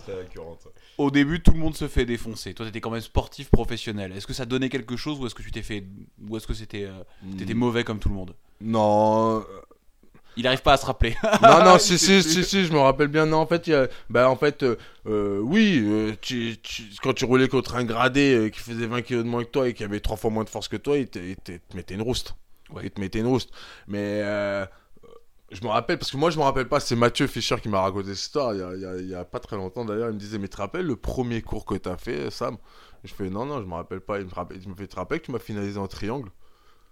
Et que je savais pas ce que c'était un triangle, hein, tu vois ce que je veux dire. C'est juste que les vidéos que j'avais vues, tu vois, sur Royce, tout ça et tout, Voilà. euh, je savais que, tu vois, à un moment, tu pouvais passer les jambes et se faire étrangler quelqu'un, tu vois, un peu, tu vois. ah mais je- t'avais des cuisses de footballeur. Enfin, je veux dire, t'étais en forme quoi. en Ah ouais, par contre, ah ouais. truc, ah non, mais là, quand je suis arrivé du foot, euh, bah, laisse il tomber. pétait, il pétait la Hein forme. Jérémy, Jérémy est halluciné là. Mais Non, parce que euh, je veux dire que, que tu finisses par un armbar parce qu'il y a un truc un peu logique. Puis on a tous fait du judo. on a tous Attention, Mathieu- ça, sur un juji. Mathieu, il fait comprends. 110 kilos, il fait 1m95. Mathieu Hein. Fischer, j'ai tu- tu- bon, j'ai- tourné hein, avec Mathieu Fischer. C'est un, un- c'est un morceau. Déjà ça, mais t'es un Ouais. vrai morceau. Mais, mais, mais Mathieu, c'est un, un- morceau, vraiment. Et je veux dire, finaliser quelqu'un de large, grand, ton premier cours sans aucune base, sans Et il avait- Et lui, il avait un mois de jujitsu. On était. Voilà, avez on était commence ensemble. en fait. Lui, il avait un mois de jujitsu, tu vois. Et moi, je suis arrivé un mois après, en fait. Et le premier entraînement, je le finalise. en fait. Et il était comme un dingue. Il me dit, c'est lui qui m'avait parlé de ça. Tu vois, il me disait, mais j'étais comme un dingue. J'avais un mois, t'es arrivé, tu m'avais finalisé en triangle. Et toi, t'as oublié cette histoire. Ouais, j'avais zappé, Ah, c'est marrant. J'avais zappé parce que c'est pas important pour moi l'entraînement qui finalise, qui finalise pas. Ça, c'est. Tu sais, hier, j'étais à, j'étais à l'entraînement chez un ami qui s'appelle Mehdi Fela. D'ailleurs, franchement, j'ai, si j'ai, si j'ai euh, vraiment un conseil, s'il y a vraiment des gens qui veulent s'éclater en jiu je vous conseille d'aller le voir. C'est vraiment un super entraîneur et un bon combattant. Mais c'est vraiment un super entraîneur. Moi, je prends beaucoup de plaisir à aller ses cours. Je m'éclate avec David et tout, c'est mon équipe et tout. Mais lui, c'est vraiment un très bon entraîneur. Euh, euh, tourné jiu-jitsu un peu moderne et tout. Vraiment très fort. Où est-ce qu'il est son club? Où est-ce qu'on peut le Il est au Boxing Gym à Antibes. Ok. Ouais, tout le monde. L'adresse. Ouais, c'est juste après la pharmacie des quatre chemins pour tous ceux qui connaissent Antibes euh, ou les alentours. Boxing Gym, de toute façon. Super, euh, franchement, c'est un super prof. Je le re- C'est rare que je dise ça, mais vraiment, il est très très fort, très très bon. Très... Bref, pour te dire qu'hier j'étais en entraînement et. J'entendais des, des ceintures non gradées qu'en fait, disaient- il y en a un, il dit à l'autre, putain, t'as progressé, t'as vu, t'as finalisé euh, des mecs ce soir et tout. Et, et en fait, c'est là que je vois que tu vois, des fois, pour moi, ça, c'est en fait, tu te mets des barrières pour ta progression personnelle. C'est-à-dire que si tu es dans le concept de savoir qui t'a finalisé ou qui tu finalises, tu t'es pas pour moi, tu t'es pas mis dans le bon concept. Et c'est ce que j'ai expliqué en fait. J'ai dit parce que pour toi, en Jiu-Jitsu, c'est celui qui finalise qui est le meilleur. Il m'a dit bah ouais. J'ai dit bah non, pas pour moi. Demain, un mec qui vient, il te met 21-0. Là, tu peux lui dire qu'il a un meilleur Jiu-Jitsu que toi. Il n'y a qu'à regarder Leandro par exemple. En... Alors, tiens, déjà, c'est du Nogi. Mais par exemple, en Nogi, affronter Ryan Gordon qui le finalise comme une merde. Tu vois En clé. En. Léandrolo. hein. Ouais. Non, Leandro pardon. Et Ryan, Ryan Gordon, pardon, c'est ça Gordon Ryan, ouais. Gordon Gordon Ryan qui le finalise en. Alors que c'est le. C'est ce que je dis, c'est Leandrolo, C'est. Leandrolo, tu vois ce que je veux dire? Donc, est-ce que la non, moi je suis un peu d'accord avec Solo Ribeiro quand il dit que, qui dit que ce qui détermine vraiment le jiu-jitsu, si t'as un meilleur, c'est si tu, tu gagnes 16, 20, 0, là ton jiu-jitsu est au-dessus. Mais finaliser, tu peux très bien perdre 6-0 et finaliser un mec sur un truc où tu surprends, tu vois. Ça veut pas dire que ton jiu-jitsu en globalité est Oui, meilleur. C'est ça. Mais ça veut dire que sur un combat, t'as été meilleur. Ça veut dire que ton jujitsu est meilleur, mais ça veut dire que sur un combat, t'as été meilleur. Exactement. Ok. Et Ça veut pas dire que ton jiu-jitsu est meilleur. Alors oui, donc tu fais la, tu fais la- là quelque part, c'est aussi faire une différence finalement entre un champion et un, pra- un bon ou mauvais, mais un, un pratiquant. C'est là tu fais vraiment la différence parce que euh, je suis- d'accord, mais la, la- la personne qui sera, euh, qui sera, euh, la personne qui sera, champ- qui sera championne du monde, parce qu'il aura finalisé tout le monde, il aura pris peut-être des points, mais il aura finalisé tout le monde, bah à ce moment-là, en tout cas, c'est la personne la meilleure des 25 personnes qui étaient là, et c'est lui le champion du monde. Je veux dire, que, que, que, que, euh, enfin, que ce soit un mec qui mette des points, j'avoue que je, je, je comprends pas bien. En plus, ça va à l'encontre de ce fameux on laisse pas la décision entre la main des juges. Bah regarde, en fait, je vais t'expliquer dans le sens où, où par exemple, euh, putain, comment je pourrais t'expliquer ça? Euh, Sur un instant T, le mec est meilleur, ça veut pas dire qu'au global, il est meilleur. Voilà, c'est-à-dire que demain, tu peux être mieux préparé, tu peux être plus fort physiquement, ta diète, elle a bien suivi, tu as eu du Le mental, repos, le mental. ton mental en compétition est, plus fort que l'adversaire. C'est-à-dire que, comme je t'ai dit, c'est pas question de savoir. euh, L'entraînement, c'est bien beau. T'es dans ta zone de confort, t'es dans ton canapé, c'est comme si tu mangeais des chips en te regardant NBA Extra. Pour moi, c'est le même concept, tu vois. Ouais, l'entraînement, c'est ça. Non mais, Exactement. non mais t'es- tu vois, t'es bien, t'es t'es avec tes, tes collègues, tu les connais, vous ils te connaissent, tu sais ce qu'ils font, t'es t'es chez toi quoi. C'est c'est la, mais, mais c'est pas ça en fait le truc. Tu vois là là c'est là là là c'est facile dans, ce- dans, dans, dans ce contexte là en fait. Tu vois c'est le, le, le truc qui est dur en fait. Le truc qui est dur en fait, c'est pourquoi je te dis la finalisation c'est pas important? Parce que demain moi je peux aller dans un cours et me faire finaliser par 10 mecs par exemple. Parce que tu sais pas si ce soir-là, j'étais pas en train de travailler les défenses de. Oui, mais ça, c'est de l'entraînement. C'est c'est pas en compétition. Bah, en compétition, En fait, je pense que ce que tu essaies de me dire, c'est qu'en fait, tu prônes plus la constance. C'est-à-dire la, la personne qui va avoir euh, sa sur, sur les années, qui va avoir sa constance de. Non, ouais, en fait, de- t'as- je vois, je vois, attends, je vais, Parce- je vais te dire, en fait, réalité, tu tu- je me suis mal exprimé. Le meilleur. Je me suis tout. mal exprimé. Parce que moi, je, je, je suis là que pour finaliser. Si tu regardes mes combats, je finalise beaucoup, beaucoup. J'essaie tout le temps de finaliser. Donc, C'est ce que j'allais dire. hein, Oui, parce oui. que- Oui, bien sûr. Non, mais en fait, ce que je veux dire, c'est que ça veut pas dire que mon jujitsu, ça veut pas dire que je suis meilleur que mon jujitsu. C'est pas parce que j'ai finalisé, par exemple, ce mec-là, que mon jujitsu est meilleur que le sien, en fait. C'est ça que je. Peut-être je, je suis plus puissant. Peut-être mon mental est plus dur. Peut-être en compétition, et ben, mes 100, moi, par exemple, tu as 100% de capacité. Peut-être moi en compétition, mes 100% se transforment en 110%. Peut-être que l'adversaire, c'est 100% se transforme en 50%. Tu vois, il y a tout ça qui rentre en jeu. Mais ça veut pas dire que son jujitsu est moins, est moins bon que le mien. Il peut être même plus fort que moi. Il peut être plus fort. La compétition, c'est autre chose. La compétition, c'est un autre état d'esprit, c'est une autre mentalité. L'entraînement, comme je te dis, je connais des mecs à l'entraînement très, très, très forts. Tu les remets en combat, ils ont perdu 50% de leur capacité. C'est énorme. Le truc, il est pas là. Et, ça, et, pourtant, je vais te dire, ils sont meilleurs en jiu-jitsu. C'est-à-dire qu'ils vont, ils vont te faire des, des berimbolo, ils vont rouler mieux que moi, ils vont des trucs, euh, des, des enchaînements de, de la Rive, guard single, tout, super fort. Mais ça, c'est bien, comme je t'ai dit, c'est facile quand tu es dans ton académie, que tu connais les gens, que truc. Quand tu as quelqu'un qui veut t'arracher la tête en face, c'est différent. non, mais c'est vrai, c'est différent. T'es ce que- impressionné, hein, ça que Parce veux- que là, il nous crie dessus quand même. hein. Non, mais Là, il nous a crié dessus quand même, hein, que ce soit clair. Vous nous direz les auditeurs si vous avez eu peur pendant la tirade. si vous avez baissé le son dans votre voiture ou dans votre bureau. non, mais voilà, T'es pour te, impressionné, pour toi. hein. faut te dire que vraiment, vraiment, vraiment, vraiment, euh, ces trucs de oui, qui a finalisé qui, euh, qui ceci, qui cela. euh, C'est pas, c'est pas pertinent pour toi.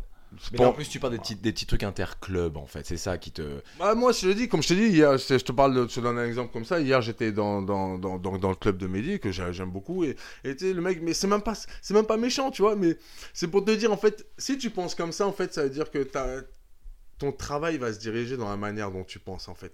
Moi, quand j'ai quand je jiu-jitsu à l'entraînement, je m'en fous, en fait. Mon but, c'est de. C'est moi. C'est ce qui compte, c'est moi, en fait.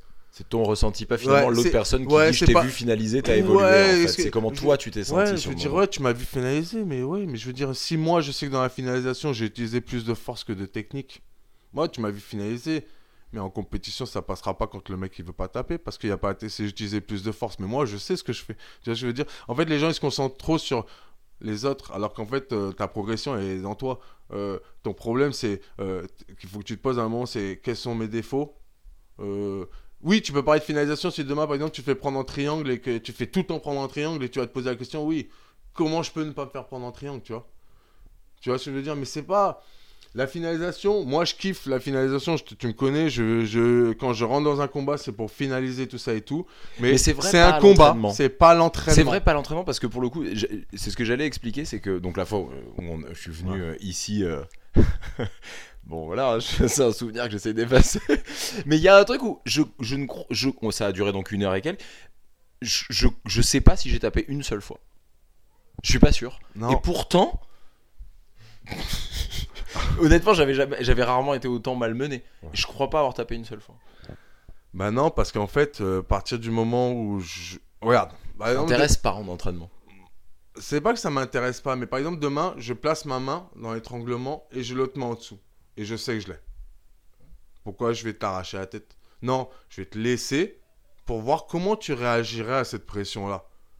Et comment tu réagis à cette pression-là, ça va me donner d'autres trucs en fait. Tu vas faire un autre truc que, que forcément un combat, je vais rencontrer un jour ou un autre. Non mais attends, moi là je comprends, mais moi ce que j'entends c'est Samuel Monin, troisième dan, Ouais. ceinture noire troisième dan, Ouais. qui a euh, combattu euh, André Galvao, qui a en, en championnat d'Europe, Bernardo Faria, Bernardo Rodolfo Faria. Vieira, euh, comment il s'appelle, ah, au Royal Rumble. Pena. Ouais, exactement. Ouais.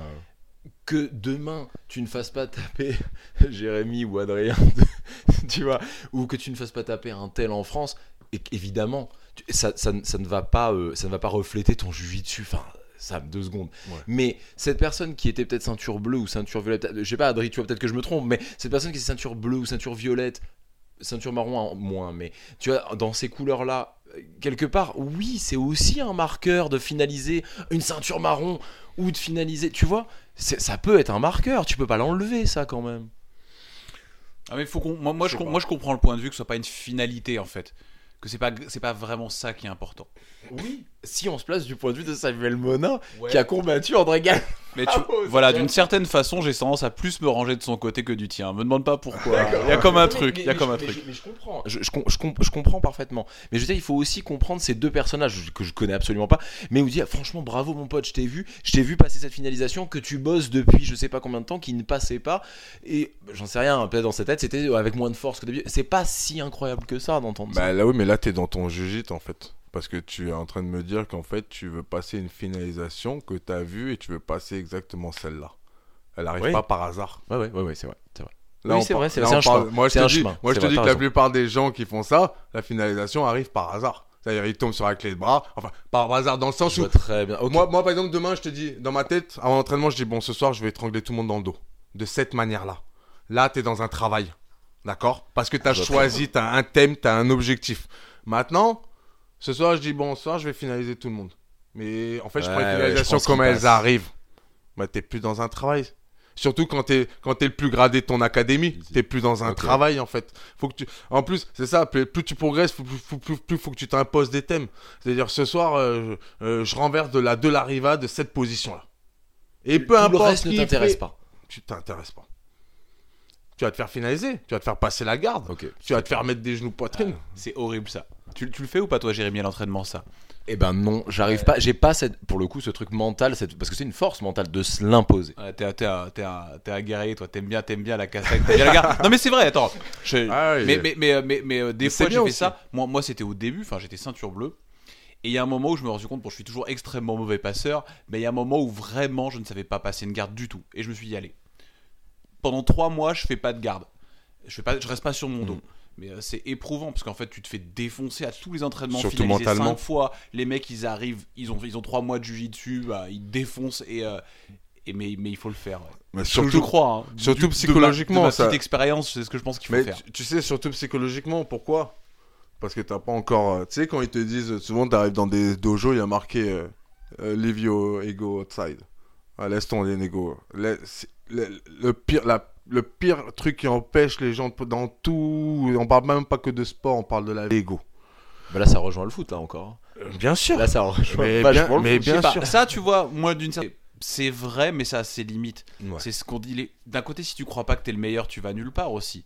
Ego, comme on disait tout à l'heure, surdimensionné et croire en soi, c'est deux choses Ouais, complètement différent. différentes. Ah ouais, je sais pas. Moi, je, Non. vais, je fais, tu vois. Alors l'ego, je vais te donner un truc. Hein. L'ego, pour moi, c'est, euh, c'est t'arrives à l'entraînement euh, et t'écrases la tête à tout le monde en fait. Et t'as fini l'entraînement parce qu'on parle de et progression si tu te fais personnelle. finaliser, tu n'y crois pas et tu dis que t'avais mal aux dents, Ah, tu dis que t'avais le pied coincé dans tel truc. C'est ça ou pas? Exactement.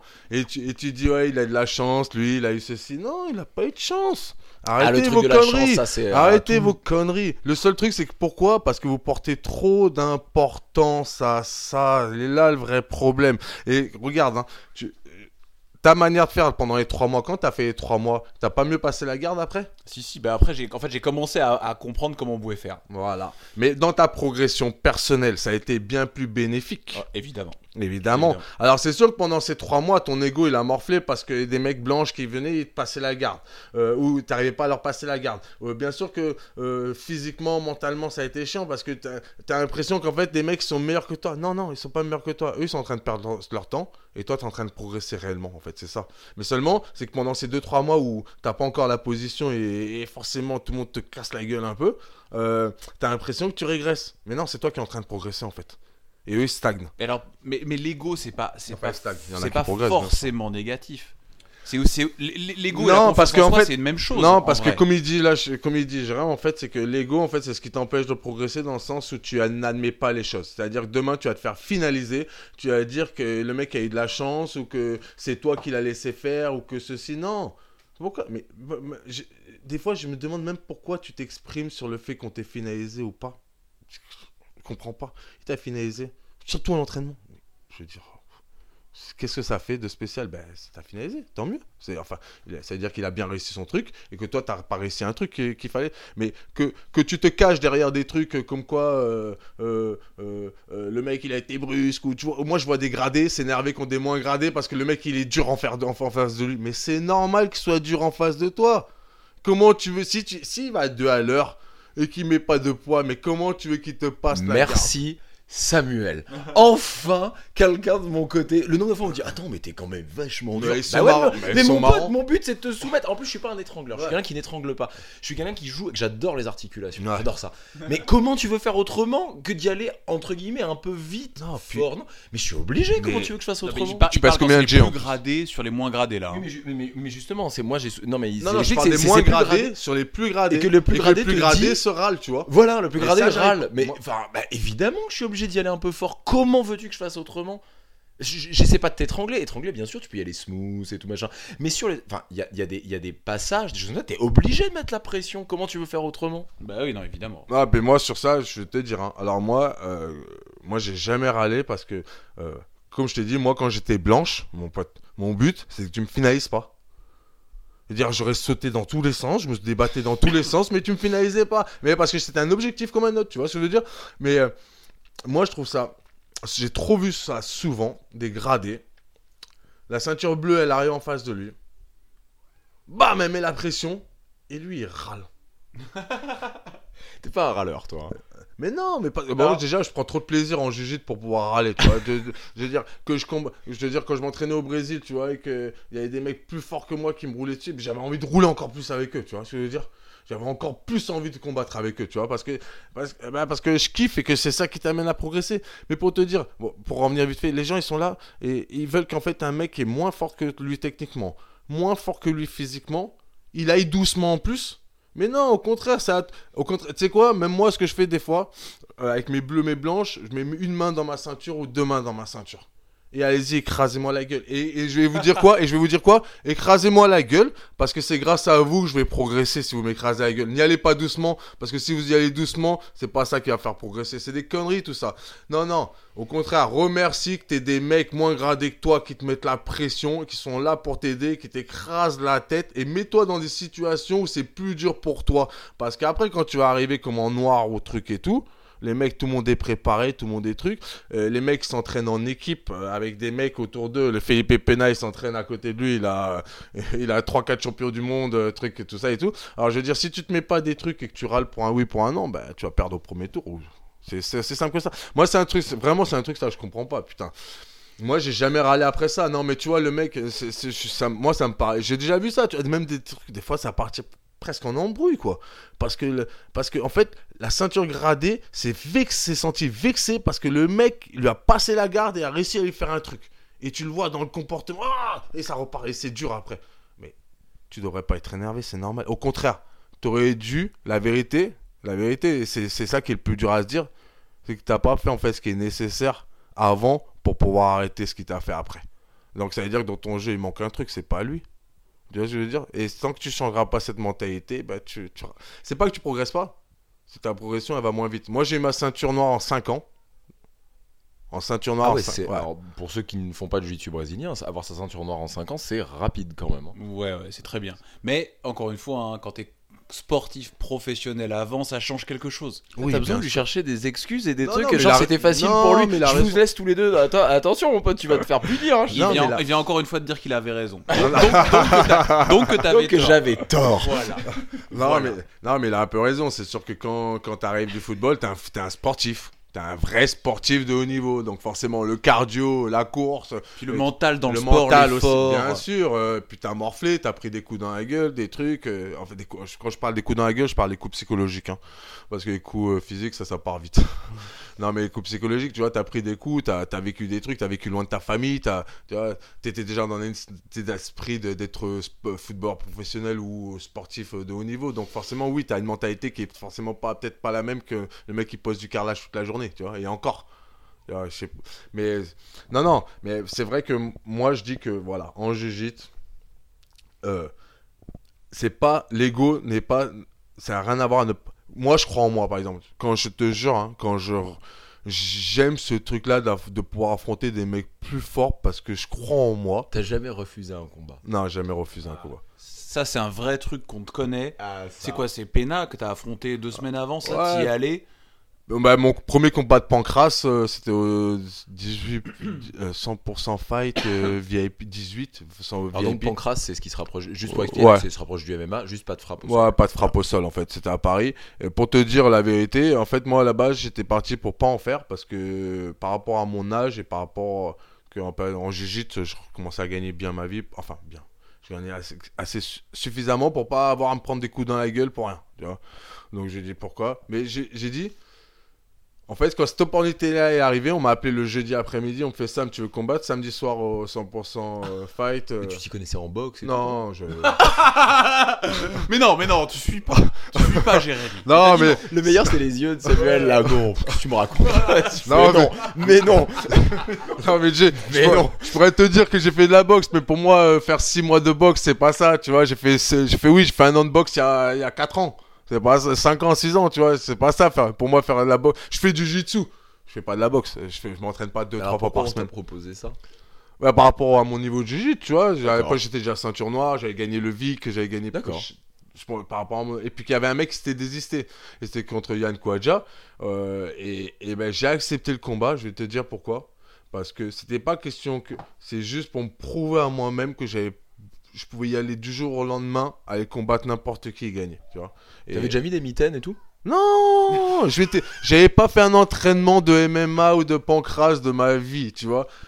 Mais comme je te dis, par contre, mon jujit est un peu différent. Était un peu différent parce que c'est le jujit un peu à l'ancienne où c'est fait plus pour se battre dans, tu vois, dans les rues que, ou sur les plages ou quoi que que la des version birimbolos, que la voilà. version sportive, tu vois. Moi, j'ai été plus euh, format. Donc, euh, je me suis... et puis je te dis, j'ai un truc de de, de me dire. euh, T'aimes les faut défis. essayer, faut, les voilà, défis. faut, dé- faut se défier. T'aimes les défis parce que et au- au-delà du défi, c'est sortir de ta zone de confort. Tu gagnais beaucoup d'argent, machin, le foot. Tu dis allez vas-y c'est bon, ça Ouais. va, je n'ai rien à faire, machin. Sachant que le foot t'arrive aussi dans un univers un peu particulier parce que tu dis que c'est toute une partie de ta famille que tu ne connaissais pas et tu te dis c'est ça que je veux faire. Il y a un truc quand même aussi particulier là-dedans. Je vois que ça te fait Ouais. ça te fait sourire, mais il y a quand même une recherche particulière là-dedans. Et en plus, tu es déçu de cet univers-là. Donc il, il fallait l'encaisser Très psychologiquement. très déçu. Il fallait l'encaisser psychologiquement, de se dire que c'est un truc qui, est, qui fait partie de ma famille, que je ne connais pas, j'y vais quand même, je suis déçu, je continue, je me lance dans un autre sport, tout seul, Ouais, maintenant avec la carrière qu'on connaît. Et, et tout ça, chaque fois que tu l'as accepté, c'est, c'est, c'est- et donc en plus, avec Adrien, on en parlait l'autre jour, effectivement, au- les combats, aucun problème, amène-moi qui tu veux.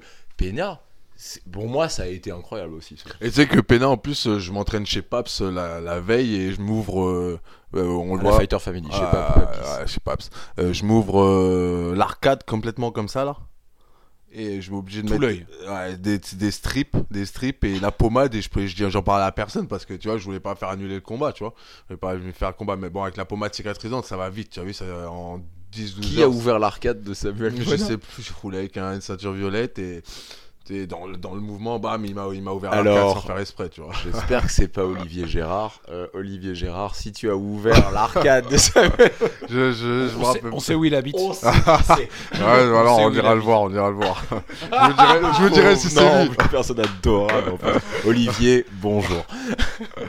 Et, euh, non, mais non, mais parce que en fait, c'est cool. Après, moi, j'ai peut-être c'est ma mentalité, comme tu dis, de footballeur, de en fait, pas c'est Non, pas, pas de footballeur, de footballeur, compétiteur, de compétiteur en fait. Mettons justement, mettons le football Ouais. à côté et le jujitsu à côté. Ouais, c'est peut-être de compétiteur. Tu l'as gagné ton combat de Pancras? Ouais, je l'ai gagné, ouais, je l'ai gagné en clé de genou, ouais, clé de genou en 4 minutes. C'était un combat de combien? Combien de temps? 3 rounds de 3 5 fois 5, ouais. 3 fois Trois 5, ok, non. ouais. T'avais pas envie de te fatiguer. Non, je voulais pas passer le premier round, ça c'est sûr. non, c'était sûr. Ouais, niveau cardio, c'est chaud quand même. hein. Ouais, c'est debout et sûr. tout, c'est Ouais, différent. ouais, hein. c'était sûr. Puis il m'a pas assez d'expérience pour pouvoir faire 3 rounds de 5 minutes, tu sais pas. Hein. Ouais. 3 rounds de 5 minutes, ça implique plus de frappes, plus de risques, plus de coups. Non, non, moi je voulais vite, vite terminer le combat. Vite, vite terminer le combat. Et je, et je savais qu'il était pas très, très, très bon au sol. Donc, euh, début de combat, ça part, euh, j'en prends une belle. hein. Tu vois que j'ai pas l'habitude de boxer parce que dès qu'il met un- la droite, mes mains au lieu de monter, elles baissent comme ça. Et là, je- tu vois, tu vois, je- pendant, pendant, pendant un ou deux secondes, lumière éteinte. Et l'erreur qu'il fait, c'est que euh, sur son coup, en fait, il avance. Et au contact avec moi, en fait, Tu l'as senti, et tu l'as rattrapé. ouais. et une fois que je l'attrape, c'était fini. C'était fini. Mais euh, c'était chaud le pro- la première minute de combat. Euh, salope, je prends une putain de pastèque. chaud, chaud. Non, mais après, ouais, non, c'est, c'est, c'est, c'est l'esprit compétiteur. Et puis même, tu sais, franchement, putain, la vie, c'est. c'est... Putain, Je sais pas même pas si c'est, je sais même pas si c'est un problème de, com- de- d'esprit de compétiteur. Je sais même pas si c'est ça que t'as ou si c'est juste le- la, la passion. Et comme tu, par- tu disais tout à l'heure que tu crois en toi, ce qu'on ressent dans tout ça, c'est quelque la, la sensation qu'on peut avoir, c'est que c'est le seul moyen pour toi d'être satisfait de toi-même. Cette, cette espèce de danger absolu, parce qu'à certains moments, mais en l'occurrence au pancras, en pancras, on peut parler de danger, de mise en danger si tu veux, et de te dire ouais mais j'en suis sorti, j'ai gagné, pas gagné, mais je l'ai fait. Et Ouais. c'est plus ça en fait que la compétition. Je sais même pas si la Mm. compétition en soi. Et je, c'est- et je vais te dire, c'est même plus. Tu parles de mise en danger physique, c'est pas une mise en danger physique. Pourquoi la plupart des gens, ils. ils- Je te donne un exemple. hein. Excusez-moi, hein, mais moi je suis un peu franc du collier je dis la vérité. On, est ah, euh, en Europe le, pays où il y a le plus de ceintures noires. Je, connais, toutes les ceintures noires qui combattent en France. On doit être une dizaine. C'est pas méchant. Mais moi, pour enfin, je pense que la plupart des mecs ne combattent pas, pas parce qu'ils sont pas prêts ou pas parce qu'ils sont pas forts. C'est parce qu'ils ont peur. Ils ont peur de. C'est psychologique en fait.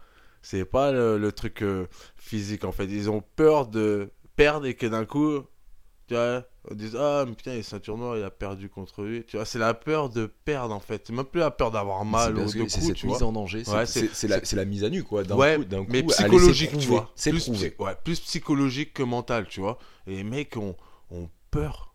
Ont- pas peur, euh, euh, peur de combattre, mais ils, ils ont peur de perdre en fait ce qu'ils ont.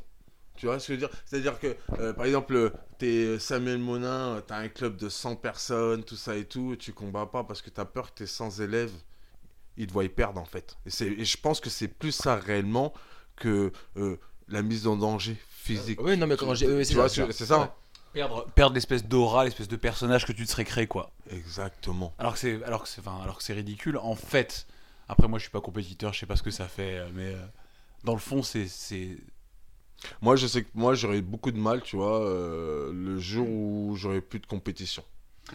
je ferais du jiu pour m'amuser, mais Bah, la dernière fois qu'on s'était vu, tu nous avais dit, enfin, c'était il y a, il y a quelques Mhm. mois maintenant, euh, parce que tu as vu Jérémy entre temps, moi j'étais pas là. Ouais. Tu nous avais dit quand même que là tu voulais commencer à y aller un peu plus doucement, commencer à faire des compétitions en master.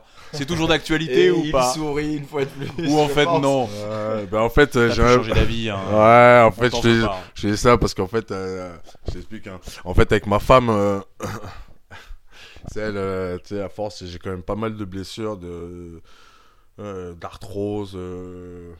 Euh, en plus, moi, comme tu dis, cet esprit guerrier, des fois, ça te fait faire un peu des conneries. Tu vois, par exemple, en novembre, euh, quand je fais la zone ouest euh, à Bordeaux, je me casse le doigt. Et j'enchaîne l'IBGF à Paris, le doigt cassé, et la zone centre, le, doigt cassé, tu vois.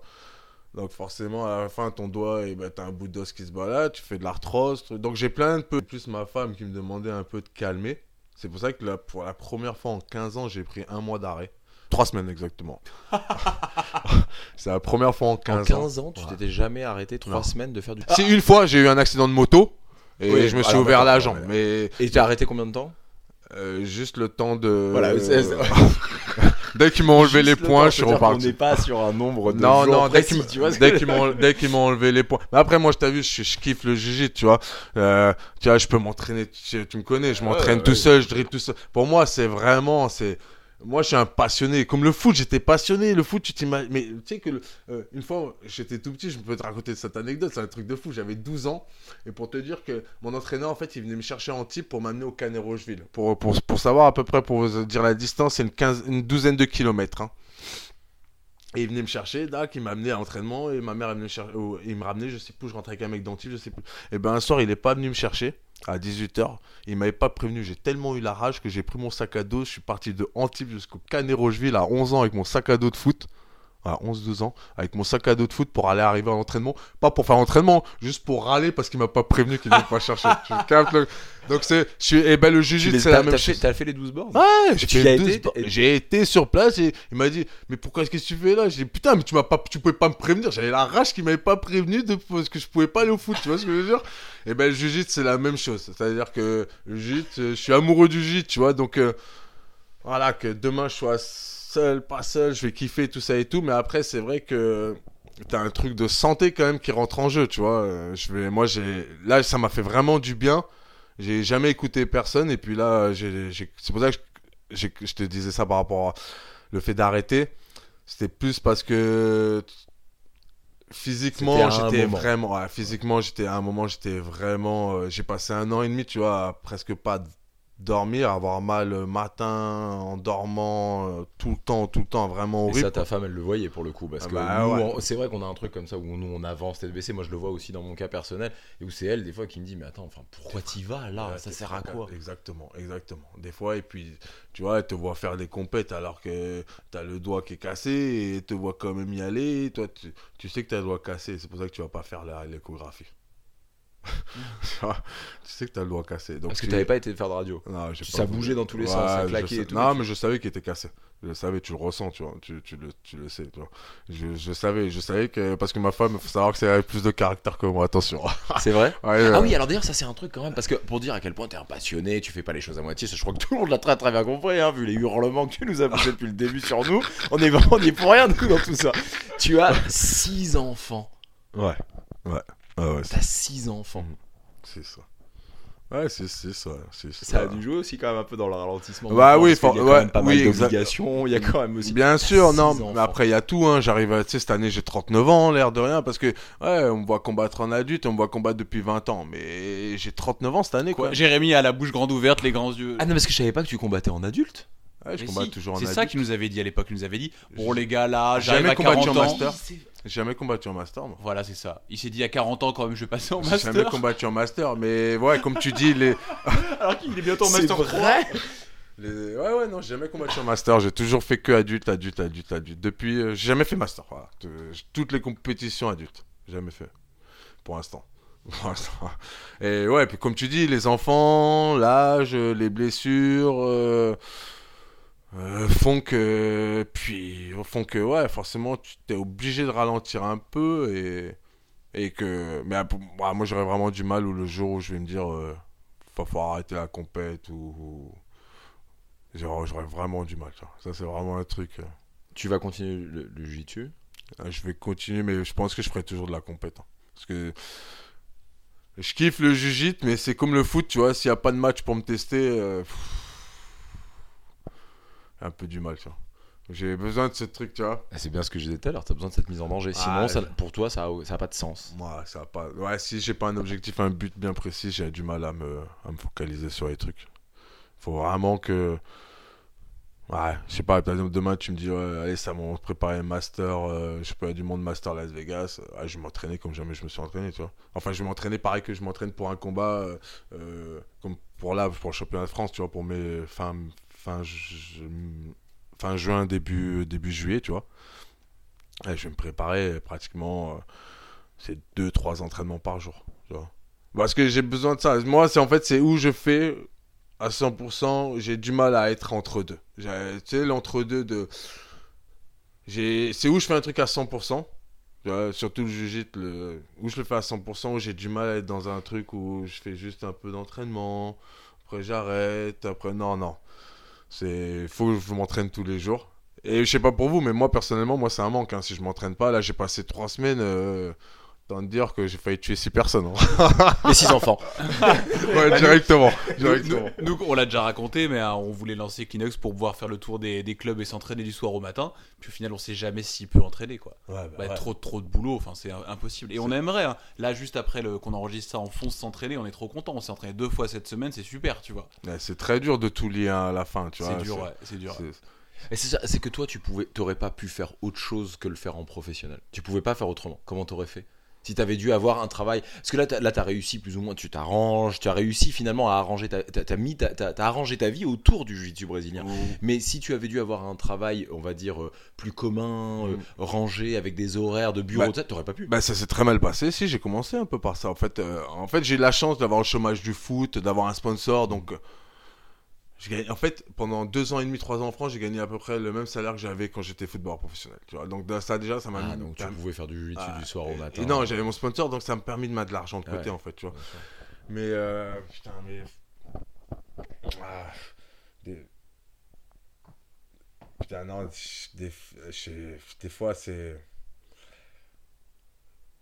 en fait quand je suis arrivé, en fait quand j'ai mis, ça m'a permis de l'argent de côté, tu vois, et après en fait euh, à 30 piges. euh, putain, Je sais même plus ce que tu me posais comme question en fait. je me suis perdu dans mes pensées carrément. T'aurais, t'aurais pas pu faire autre chose.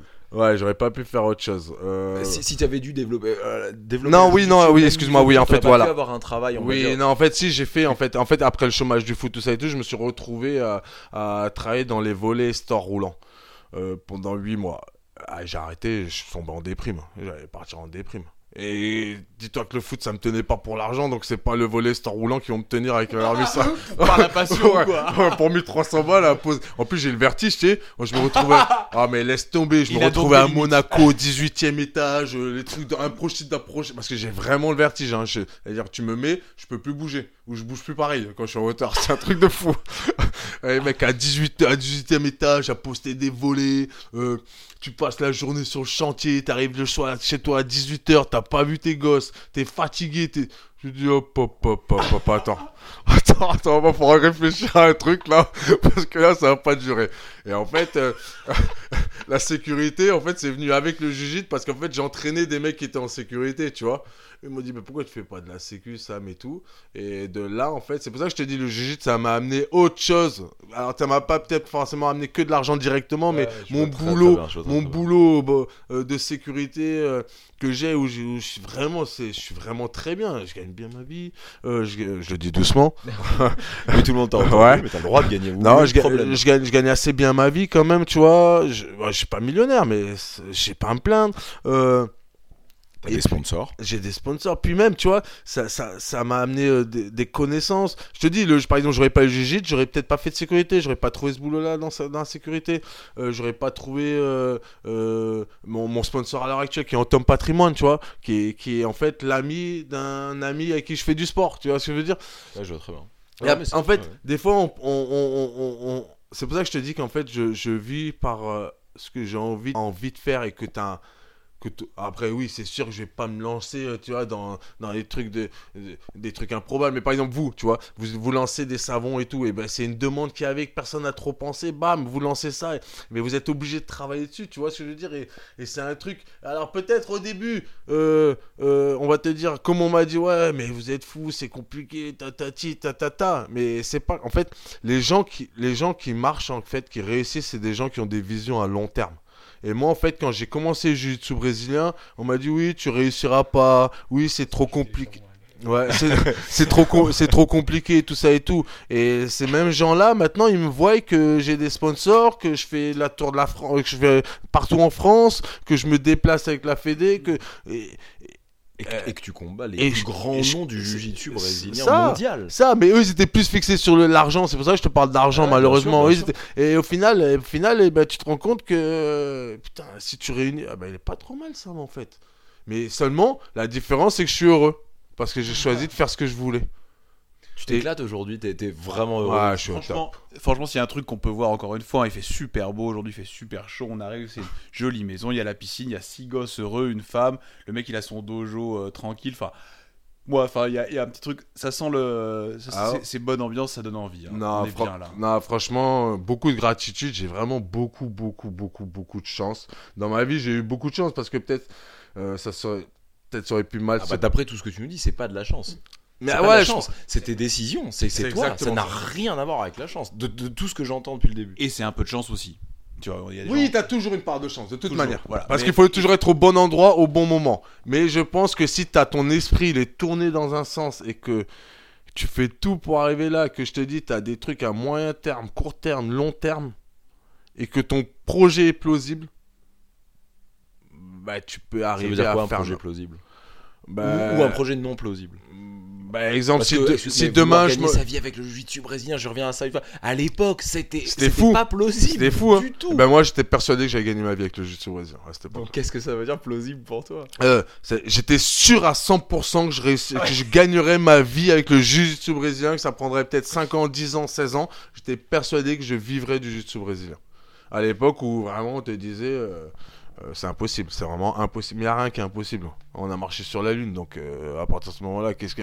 t- T'as des mecs, euh, t'as Michael Jordan, il gagne 6 fois. Non, mais tu vois, là on va dans l'extrême, mais t'as des mecs qui sont capables de, de gagner 6 fois la, NBA le champion, titre NBA. Pourquoi? Ils ont quoi de plus? En fait, quand tu. Par exemple, je lis le livre de Jordan, tu vois, en ce moment, quand tu lis son histoire, à la base, il a rien de plus que les autres. À part le mental. C'est juste, souvent, c'est le mental, en fait, qui fait. Il a, et lui, il se voyait déjà. Il se voyait champion NBA. Quand tu vois des interviews de lui, il savait qu'il serait champion NBA. Et ben moi, c'était la même chose. Je savais que je vivrais. À l'époque, on me disait non, ça marchera pas. Moi, j'étais persuadé que ça allait marcher. Mais c'est sûr que demain, par exemple, euh, je me lancerais euh, euh, euh, euh, dans un vélo, un vélo à une roue à faire des, des jongles avec des quilles et je te dis ouais, je vais gagner ma vie avec ça. je dirais ouais non, tu me dirais Sam tu déconnes. Je, je réfléchirais ouais, là je déconne, faut que j'arrête quand même. Ça, c'est pas je- plausible. Voilà, tu vois ce que je veux dire. C'est Mais, ça. mais et c'est pour en revenir à tes comme- avec un petit fesse. Voilà, jonglé comme ça. tu vois. C'est la musique. avec un fez. Ah, Et ben vous, et ben c'est un peu la même chose, tu vois, pour les savons. Peut-être t'as des gens qui t'ont Ah dit ouais, là mais c'est fou, vous perdez du temps, vos trucs et tout. Bon, on se revoit dans 10 ans. Et ben moi, je suis persuadé que vous, dans 10 ans, vous ferez partie des. On trouvera votre marque à Carrefour et que ça marchera pour vous et que vous gagnerez votre vie grâce à ça. Et que ces mêmes gens, comme moi maintenant, je les vois, ces mêmes gens qui me disaient ça et, et qui sont en espèce de. Bah, c'est gentil, qui sont en espèce d'admiration et qui, qui, qui, qui, ben, qui admettent que voilà. Parce qu'à un moment, vraiment, je pense qu'il y a une force de caractère et vraiment, si tu veux vraiment quelque chose, au moins, au moins, fais en sorte que ça arrive. Ou donne-toi les moyens. T'as taffé ça? Tu l'as taffé ou c'est quelque chose après, il y a que toi qui peux, tu vois, tu peux aussi De- nous raconter n'importe quoi. Mais ce truc du mental, ce truc Non. de te dire, ou- ou- quand t'étais gamin, t'étais euh, comme tous les autres, t'avais pas de machin, ou tu t'es dit un jour, non, non, non, je veux croire en moi.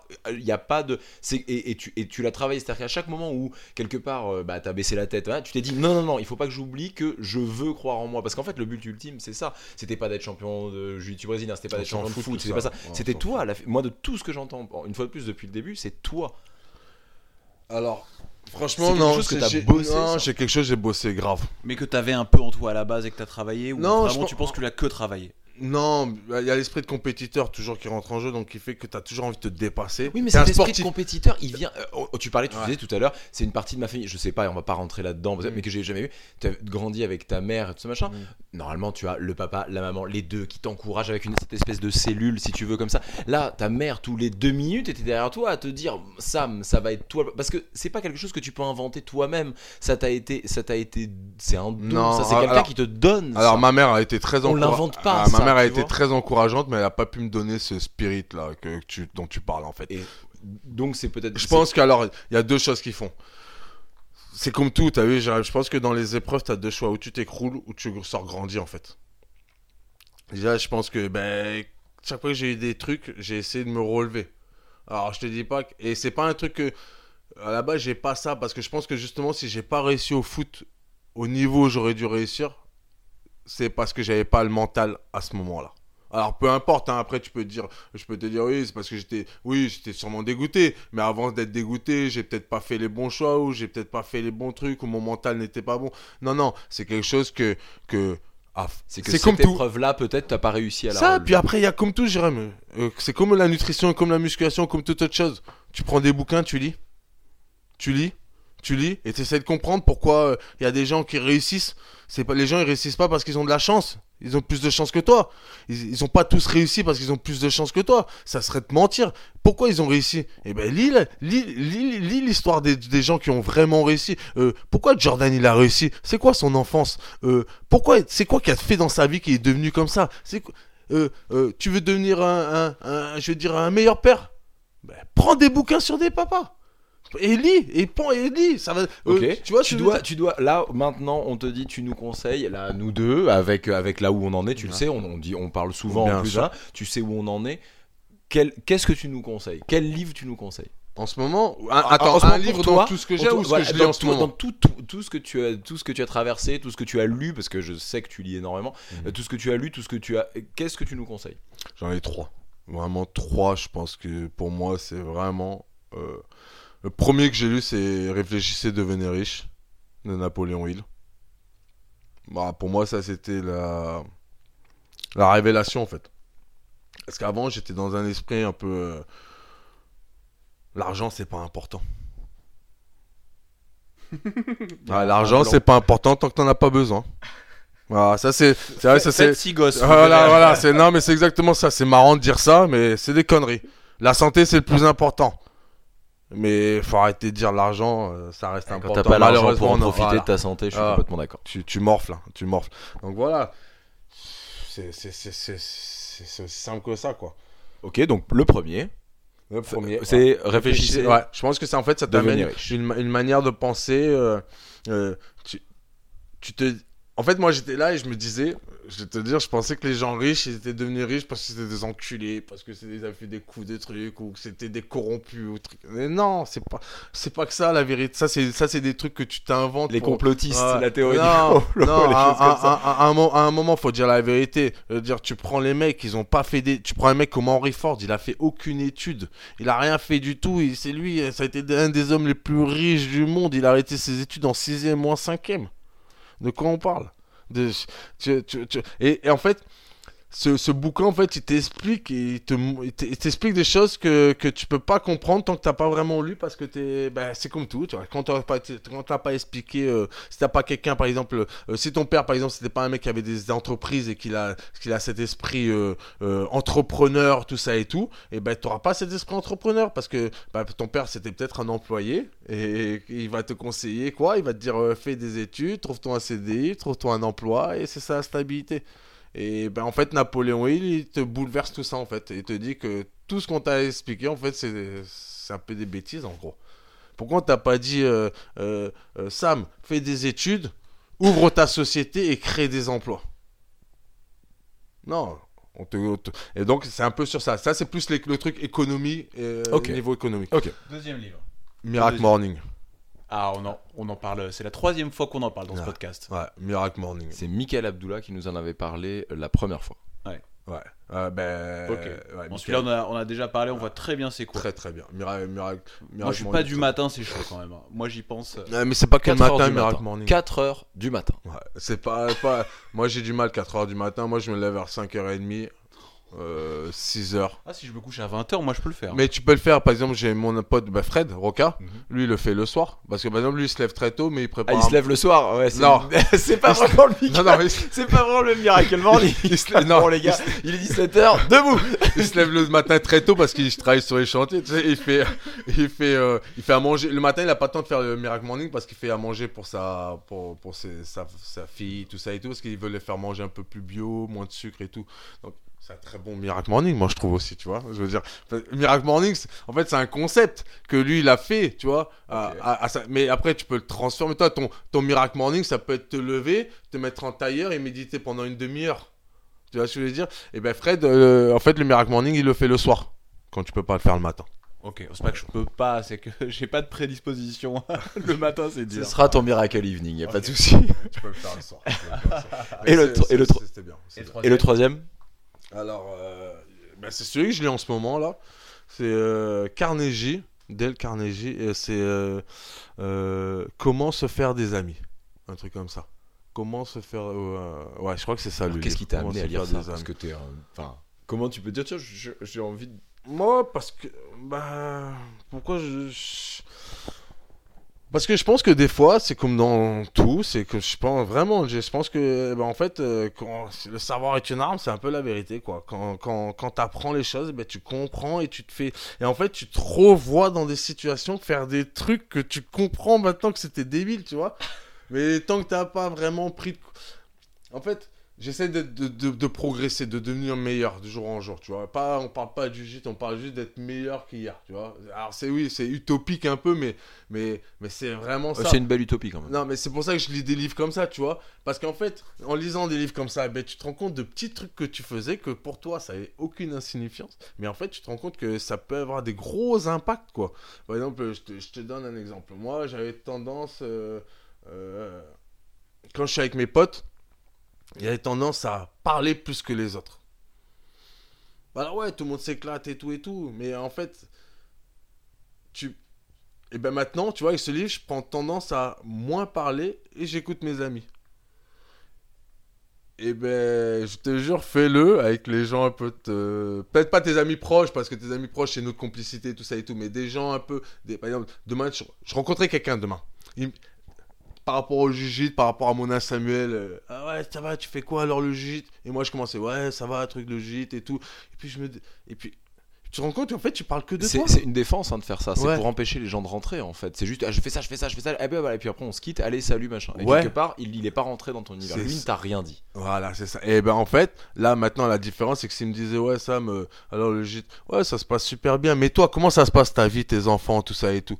Je prendrais, je prends, en fait, ça m'a apporté de prendre plus le temps de m'intéresser aux autres au lieu que que que ouais Samuel Monin, qu'est-ce que t'as fait? Parce que c'est c'est pas, c'est souvent ça, tu vois. C'est euh, euh, euh, avant j'étais footballeur, donc on posait des questions sur le foot, tu vois. Mes potes ils étaient tous fous. Euh, après je suis passé jiu-jitsu, donc Samuel jiu-jitsu, Samuel travaillait au Baoli, Samuel, tu vois. J'ai des, en fait, même mon boulot, tu vois, c'est c'est un endroit hyper select où les gens ils veulent rentrer, tu vois. Et euh, voilà, moi non, ça m'a amené en fait à, à vraiment plus prendre le temps à écouter les autres et donner plus d'importance à ce que les gens ont à me dire que moi ce que j'ai à leur dire. Parce qu'au final euh, au final euh, les gens souvent ils ont besoin de te parler. Et toi tu t'en rends pas compte en fait. Et tu tu parles tu parles tu parles tu parles tu parles mais en fait la personne ça se voit elle est venue te dire un truc ou elle est venue ou peut-être elle a un problème. En fait c'est juste t'intéresser plus aux autres. Toi ta vie on s'en fout enfin moi ma vie je veux dire à la limite tu suis Instagram Facebook tu vois à peu près ce que je fais jugite bouffe jugite bouffe jugite bouffe. Si gamin, Non mais, non mais tu vois ce que je veux dire? Alors que alors que euh, bah maintenant je le vois tu vois. Et puis les gens ça leur fait plaisir tu vois il y a des gens je te jure il y a des gens tu on s'en rend pas compte mais il y a des gens ils sont pas ils ont peut-être pas l'entourage qu'on a ils ont peut-être pas l'occasion de se confier ils ont peut-être pas l'occasion même de parler à des gens tu vois d'autres euh, donc euh, pour te dire moi c'est un livre qui m'a fait vachement progresser parce que comme je te dis cet exemple là avant je prenais je parlais beaucoup beaucoup beaucoup sur les autres et à la fin euh, les autres, ils n'avaient pas beaucoup parlé en fait. Et maintenant, je préfère écouter. Et j'aime amener les gens à parler d'eux maintenant en fait. Et qu'ils me disent leur vie. Écoute, ça, je- le prochain podcast, on vient, c'est toi qui nous fais une interview. D'accord, avec plaisir carrément. avec plaisir. Non mais tu vois là, Adrien. tu sais que tu sais que là pendant qu'on était en train de parler, j'étais en train de penser à ce livre. J'étais en train de me dire ouais putain tu parles beaucoup quand même. putain. Ah, mais là- là, c'est différent que- tu vois. Bien sûr, on a bien rigolé quand même. c'est différent, mais pour te dire, voilà, c'est, c'est. Moi, je pense que, je pense que vraiment lire, c'est un truc à notre époque, c'est devenu un peu superflu. Les médiathèques, les bibliothèques, ça se vide un peu.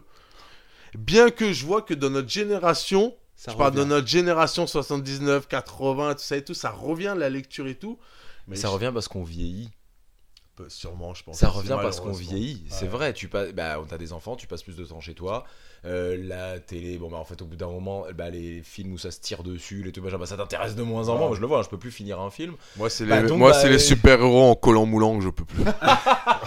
Il y, en a, il y en a beaucoup qui Ah sont non, très moi- fans. Ah hein. non, mais moi, les super-héros en collant moulant, je suis désolé, les mecs. Mettez un short, mettez un, je sais pas, un truc, hein. Franchement, c'est pas possible. c'est pas possible, quand même. Putain, on voit ta bite. Là. Non, mais attends, c'est pas possible. Un peu, de- un peu de Je pudeur. crois que c'est bon, je crois qu'on est peu bon. de pudeur. Je crois qu'on a tout dit.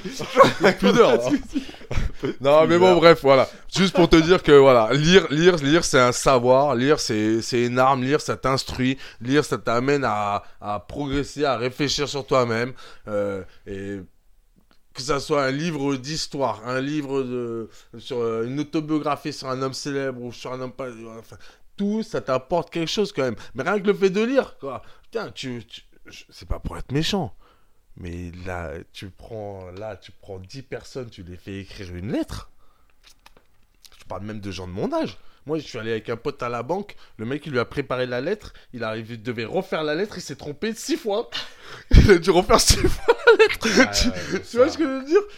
Non, mais c'est chaud. C'est, c'est- on se rend pas compte parce que les, les- même les textos, les trucs, on a tellement l'habitude maintenant. Nous, ça va encore, mais ceux qui sont nés dedans, tu vois. C'est terrible, je suis Et- complètement d'accord. Et le pire de tout ça, je vais te dire, en fait, c'est que j'aurais aimé qu'à 20 ans, mais le problème, c'est que je te dis, moi, j'ai pas eu de père, tu vois. une mère toute seule, elle fait ce qu'elle peut, elle te donne beaucoup, et merci maman, mais, mais j'aurais aimé quelqu'un qui me dise, tiens, fils, lis ce livre un peu, ça, lis, essaie de comprendre ce qu'il veut te dire. Là, comme moi, je donne à mes enfants, tu vois, je leur, je leur fais lire des, des- des- lire des livres de développement personnel, je leur fais lire des, pas compliqués, tu vois, mais des trucs ça te donne des, des, des- des directions, tu vois. C'est dur de- putain, quand t'as pas de direction, quand t'as personne pour dire ouais, ça c'est bien, non, tu devrais. Ou, ou, ou, ou comme je te dis, quand j'étais au foot, j'aurais aimé avoir un père qui vienne me mettre une grande claque dans la gueule qui me dise oh, mais tu t'es pris pour qui toi? Non, mais c'est vrai, c'est important, tu vois. Et ben, les bouquins, c'est un peu la même chose pour moi, tu vois. Euh, tu lis pas. C'est un garde-fou. Ouais, tu, C'est tu lis pas, ça veut dire que tu penses que tu sais tout en fait, mais tu peux pas tout savoir. Et, et sur le comportement, encore, le comportement humain, encore moins quoi. Moi, je trouve ça hyper important. Pour moi, c'est fait partie de mes, mes activités, euh, je vais dire, je- c'est-à-dire tous les jours, je lis. Tous les jours, je lis. Jujitsu, lecture. Hein? Bouffe, jujitsu, Jujitsu, lecture, voilà. Et, les gamins. Si gamins. Voilà. et du jardinage, comme tu as pu le Ah, voir en ouais, arrivant. Non, mais voilà, non, mais c'est top. Mais voilà, je pense que c'est super bien. Moi, je, je kiffe, tu vois, être toujours dans cet esprit de vouloir progresser, en fait. Que ce soit sport Ouais, ou quoi ça que ce soit. Ça se sent. On arrive bientôt à la fin et euh, il y a une question que j'adore euh, parce que là, on- il y a une question que j'adore poser à chaque fois. C'est tu fais pas de tu, tu fais pas, tu aurais fait quoi Bah, il va te sortir euh, foot, volet, basket. Non, non, non, non, non, non, bah, ah, bah, très, très bien. Volet, euh, il aurait fallu euh, battre euh, Samuel Petite. Je sais pas si. Tu sais que. Si, non, non, si, si euh, j'avais pas fait du euh, bah, peut-être je serais resté. Non. Peut-être je serais resté plus longtemps au foot. C'est-à-dire que je me serais moins emmerdé, tu vois. J'aurais pris un club amateur dans la région, j'aurais pris mes 3000 euros par mois. Jusqu'à 35-40 ans, un boulot à la mairie et tout, tu vois. Je pense. Je pense que c'est ce qui se serait pas. Je sais pas si j'ai cet, cet état d'esprit-là. C'est marrant parce que c'est Ouais. complètement à l'opposé de je tout ce dont non, on parle depuis je sais pas, quelques, mais hein, je pense que non. Je pense que j'aurais arrêté le foot et j'aurais fait un sport de combat. Mais je vais te dire lequel? Ouais, je donc sais tu pas. serais tourné Parce que je kiffe. ouais, je, même. kiffe- Voilà, je- d'accord. je vais te dire, par exemple, quand j'étais au foot, euh, j'étais en pro, j'étais en Écosse, professionnel. euh, J'allais m'entraîner une ou deux fois à la boxe euh, dans un club de boxe euh, écossaise, tu vois. Parce que je kiffais la boxe. J'ai toujours kiffé les sports de combat, en fait. Mais c'est le fait de partir en centre de formation qui m'a empêché, en fait, de, de faire ça. Mais je pense que j'aurais fait un autre sport de combat. Et bah c'est parfait. Ça me va. Ouais. Bah, merci, beaucoup Sam. Alors je peux dire que franchement c'était c'était vraiment super. Ouais, Toute ta, ta vision des choses et les histoires que tu as racontées, enfin moi je- j'ai trouvé qu'on a on a fait une super émission. C'est vrai, n'hésitez pas, hein, dites-nous ce que vous en pensez, vous derrière, c'est hyper important pour nous, et puis même pour Sam, n'hésitez pas, envoyez des messages, tout ça. Ah, avec tout ça. plaisir, avec plaisir. De toute façon, bah, de toute façon, pour ceux qui savent un peu, qui m'envoient des messages, vous savez, je réponds parce que euh, c'est sûr tu sais, on t'en- on t'envoie des messages sur la nutrition, sur comment tu penses, sur trucs, euh, tu vois. et- Après ce que tu as c'est balancé sur les footballeurs qui remerciaient pas, là Ouais, t'es il- obligé de répondre à tous les messages. Ouais, ouais, carrément, je vais répondre et je vais te dire. euh, Non, mais je vais te dire sur ça, je suis... ils le savent. Hein. euh, Comme une fois, j'avais dit à, un- à- à- Je vais le dire, hein, j'avais dit à Thierry Henry. J'avais dit écoute-moi bien. Non, c'est- j'ai- dit écoute-moi bien, je suis pote avec toi parce que je suis, pas, je suis ton pote. Demain, tu t'es Thierry Henry, tes facteurs, c'est la même chose. C'est ça que t'as pas compris. Et maintenant, écoute-moi bien, tu m'as vu Me parle plus jamais avec moi. Et voilà, et je vais plus parler de ce jour-là. Tu vois ce que je veux dire? Parce que à un moment, euh, mes potes, mes amis d'enfance, il travaille à la mairie, tu vois ce que je veux dire? Je choisis pas, euh, tu deviens pas ami parce que la personne est telle ou telle ou telle, tu vois? Et ces mecs-là, au bout d'un moment, ils, ils pètent les plombs. Donc moi, ils savent très bien que de toute Il manière. t'avait pas assez écouté, euh, Thierry Henry, en fait. Non, Il Thierry- t'avait pas laissé la place. Thierry, il t'avait euh, pas écouté. Thierry, il est, il est très gentil, mais malheureusement, euh, fait partie de cette génération. Après, par exemple, cette génération qui est, tu sais, c'est, je te dis, c'est vraiment, c'est dit, si t'as pas quelqu'un qui te tire de là-dedans pour te remettre les idées en place, c'est vraiment très, très, très dur. Par contre, un autre truc qu'il a Thierry euh, à son avantage, pourquoi il, a été, pourquoi il a été aussi fort et aussi truc, c'est que quand tu peux l'aimer ou ne pas l'aimer, hein, mais la dernière fois, j'ai vu une interview de lui euh, où il parlait de, foot et tout et tout. Et tu vois qu'il a cet, ce- cet instinct de tueur, quoi. Tu vois, le truc de, de vouloir tuer, il a, il a, tu vois. Après, c'est humainement, en fait. C'est dommage, en fait, le football, qu'ils ils, ils arrivent à perdre ce côté humain euh, proche des gens. Tu sais, puis ils partent dans des parano, ils pensent que tout le monde veut leur argent, tout le monde veut les arnaquer, tout le monde veut truc. Ils pensent que chaque personne. Les mecs, tu les as connus quand ils avaient, quand ils avaient rien du tout. Et quand ils ont, ils pensent que t'es t'es là encore. Et moi, le problème, c'est pourquoi, voilà, je te disais que je, je- j'en calcule plus aucun. Et la vérité, je les ai tous zappés. Parce qu'à un moment, je m'en fous de ta thune. Je suis là juste parce qu'au départ, on était potes. Mais je vais te montrer que je peux très bien vivre sans toi, tu vois. Je veux dire, c'est ça. leur côté à eux, C'est dommage, c'est dommage, c'est une autre vie, tu vois. Euh, moi, il y a des trucs, je vais raconter une histoire, je vais pas dire son nom parce que là, je veux pas le mettre dedans et tout. Mais je vais raconter une histoire pour donner un exemple bien précis du- de ça. Que moi, c'est des trucs, tu vois, toute cette accumulation fait que ça m'a dégoûté. J'ai mon, un, un ami en commun. Par exemple, toi, t'es mon, mon ami au centre de formation. Jay, on passe 10 ans ensemble au centre de formation, tout ça et tout. Et tu te maries. Donc, tu m'invites, euh, t'invites toute ta famille, tes amis les plus proches, tout ça et tout. Et moi, tu m'invites, d'accord? Tu, tu, tu, tu, tu me dis. La veille de ton mariage, je te dis, ouais, c'est bon. le mariage est à Monaco. Et moi, je te dis, je suis à Cannes. Je te dis, ouais, c'est bon, euh, pas de souci, je suis là demain. Le lendemain, tu te maries. Le mec, il est pas là. Il donne pas de nouvelles. Et tu le revois deux ans après en équipe de France. Et il s'excuse pas. Il n'y a rien eu du tout. Alors que c'est ton. Mais, ça fait ton je vais dire quoi? Ça fait plus. À un moment où tu te maries, ça On fait sent 15 que ans tu que l'as tu le connais. vraiment au travers de la gorge. ça, C'est pour pas le moi coup. qui me. Non, c'est pas moi. C'est moi, je m'en fous parce que c'est pas moi qu'on l'a fait, tu vois. Mais c'est un ami. Et ça m'a fait chier de voir mon ami comme ça, tu vois. Et mais c'est pour te représenter un peu la, cette mentalité un peu chelou, tu vois. Comment tu peux oublier ton ami? Enfin, moi, je sais pas, moi. C'est peut-être pour ça que j'ai arrêté le foot aussi. C'est peut-être que. Je pense que de toute manière, j'ai à un moment, quand t'es pas en, en phase avec les trucs, et ben ça s'en va de toi. Tu vois ce que je veux dire? C'est-à-dire que les, les trucs. euh, Le jiu-jitsu, ça va bien avec moi, donc je pense que. je- tu vois, je m'attire de bonnes personnes, la vie est bête. Et ben, je pense que quand tu quand- t'es dans des trucs comme ça, tu t'attires pas les bonnes personnes, euh, tu fais pas les bons choix et tu deviens, je te dis, comment tu peux ne pas aller au mariage de ton meilleur ami? En étant à 10 km de lui et tu peux pas dire que c'est un moyen c'est pas un moyen financier, c'est pas le problème financier, c'est pas le problème transport, c'est pas le problème truc, c'est pas le problème ceci. Et je peux te dire, et ce qui est dommage, c'est qu'en jiu-jitsu, j'ai jamais vu de ça. Ou, ou même dans d'autres, dans, dans, même dans la vie normale. Ton meilleur pote, il va pas venir à ton mariage alors qu'il a 10 km et il t'appelle pas pendant deux ans. Et voilà, voilà pourquoi j'ai pas d'amis dans le foot. Voilà, tout simplement. Et voilà pourquoi on juge dessus, parce qu'on est des gens cool. Mais Exactement, carrément, mais- et- Donc et- envoyez et des je vous le messages dis. à Samuel Monin, Et je vous le dis. il répondra. Et je vous Ouais. le dis carrément, le jiu c'est vraiment un autre état d'esprit. Franchement, euh, moi, c'est un grand plaisir. Et ouais, franchement, pour de toute façon, ceux qui m'envoient les messages, déjà, ils savent que j'ai toujours répondu.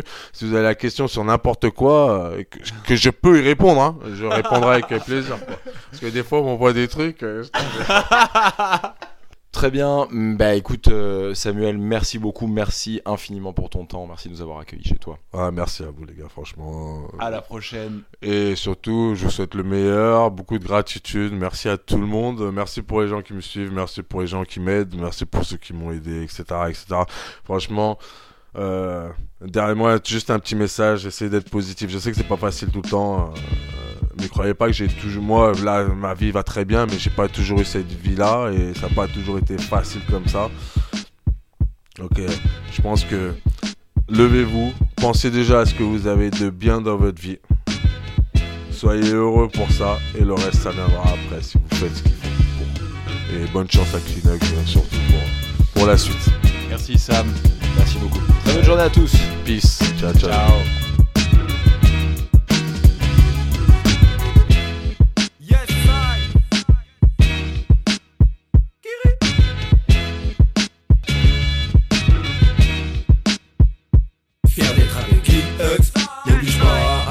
Côté Tux. Yes. Fier d'être avec Hux, m'oblige pas à te montrer côté Clean Tux. Fier d'être avec Hux, m'oblige pas à te montrer côté Clean Tux. Fier d'être avec Hux, m'oblige pas à te montrer côté Tux. Yo, j'ai relevé le défi de Castagne FM Sans doute ont-ils pensé que j'aurais la flemme Mais non, mon kiff c'est la boxe et le son. Peut-on dire que sur t'instru je foutre le boss Sur elle j'ai fière allure. Je l'aurai à l'usure quand je boxe. Je suis mauvais garçon pourtant Dieu seul sait à quel point j'ai un bon fond dans la street. Je suis œil au beurre noir, j'aime pas trop quand face à moi tu viens faire le lasca Ça peut partir en MMA, et là ce sera que des tracas, zéro blabla. Putain, je suis parti dans le trash pourrais t'arracher la trachée, défi tenu Accrochez vos cœurs, hein, sinon va falloir rester près du fucking défibrillateur. Gladiateur des temps modernes, qui rappe sur des sons à l'ancienne. Yo. Hux M'oblige pas à te montrer côté Clean Tux. Fier d'être avec Clean Hux M'oblige pas à te montrer côté Clean Tux côté Clean Tux Fier d'être avec Clean Hux M'oblige pas à te montrer côté Clean Tux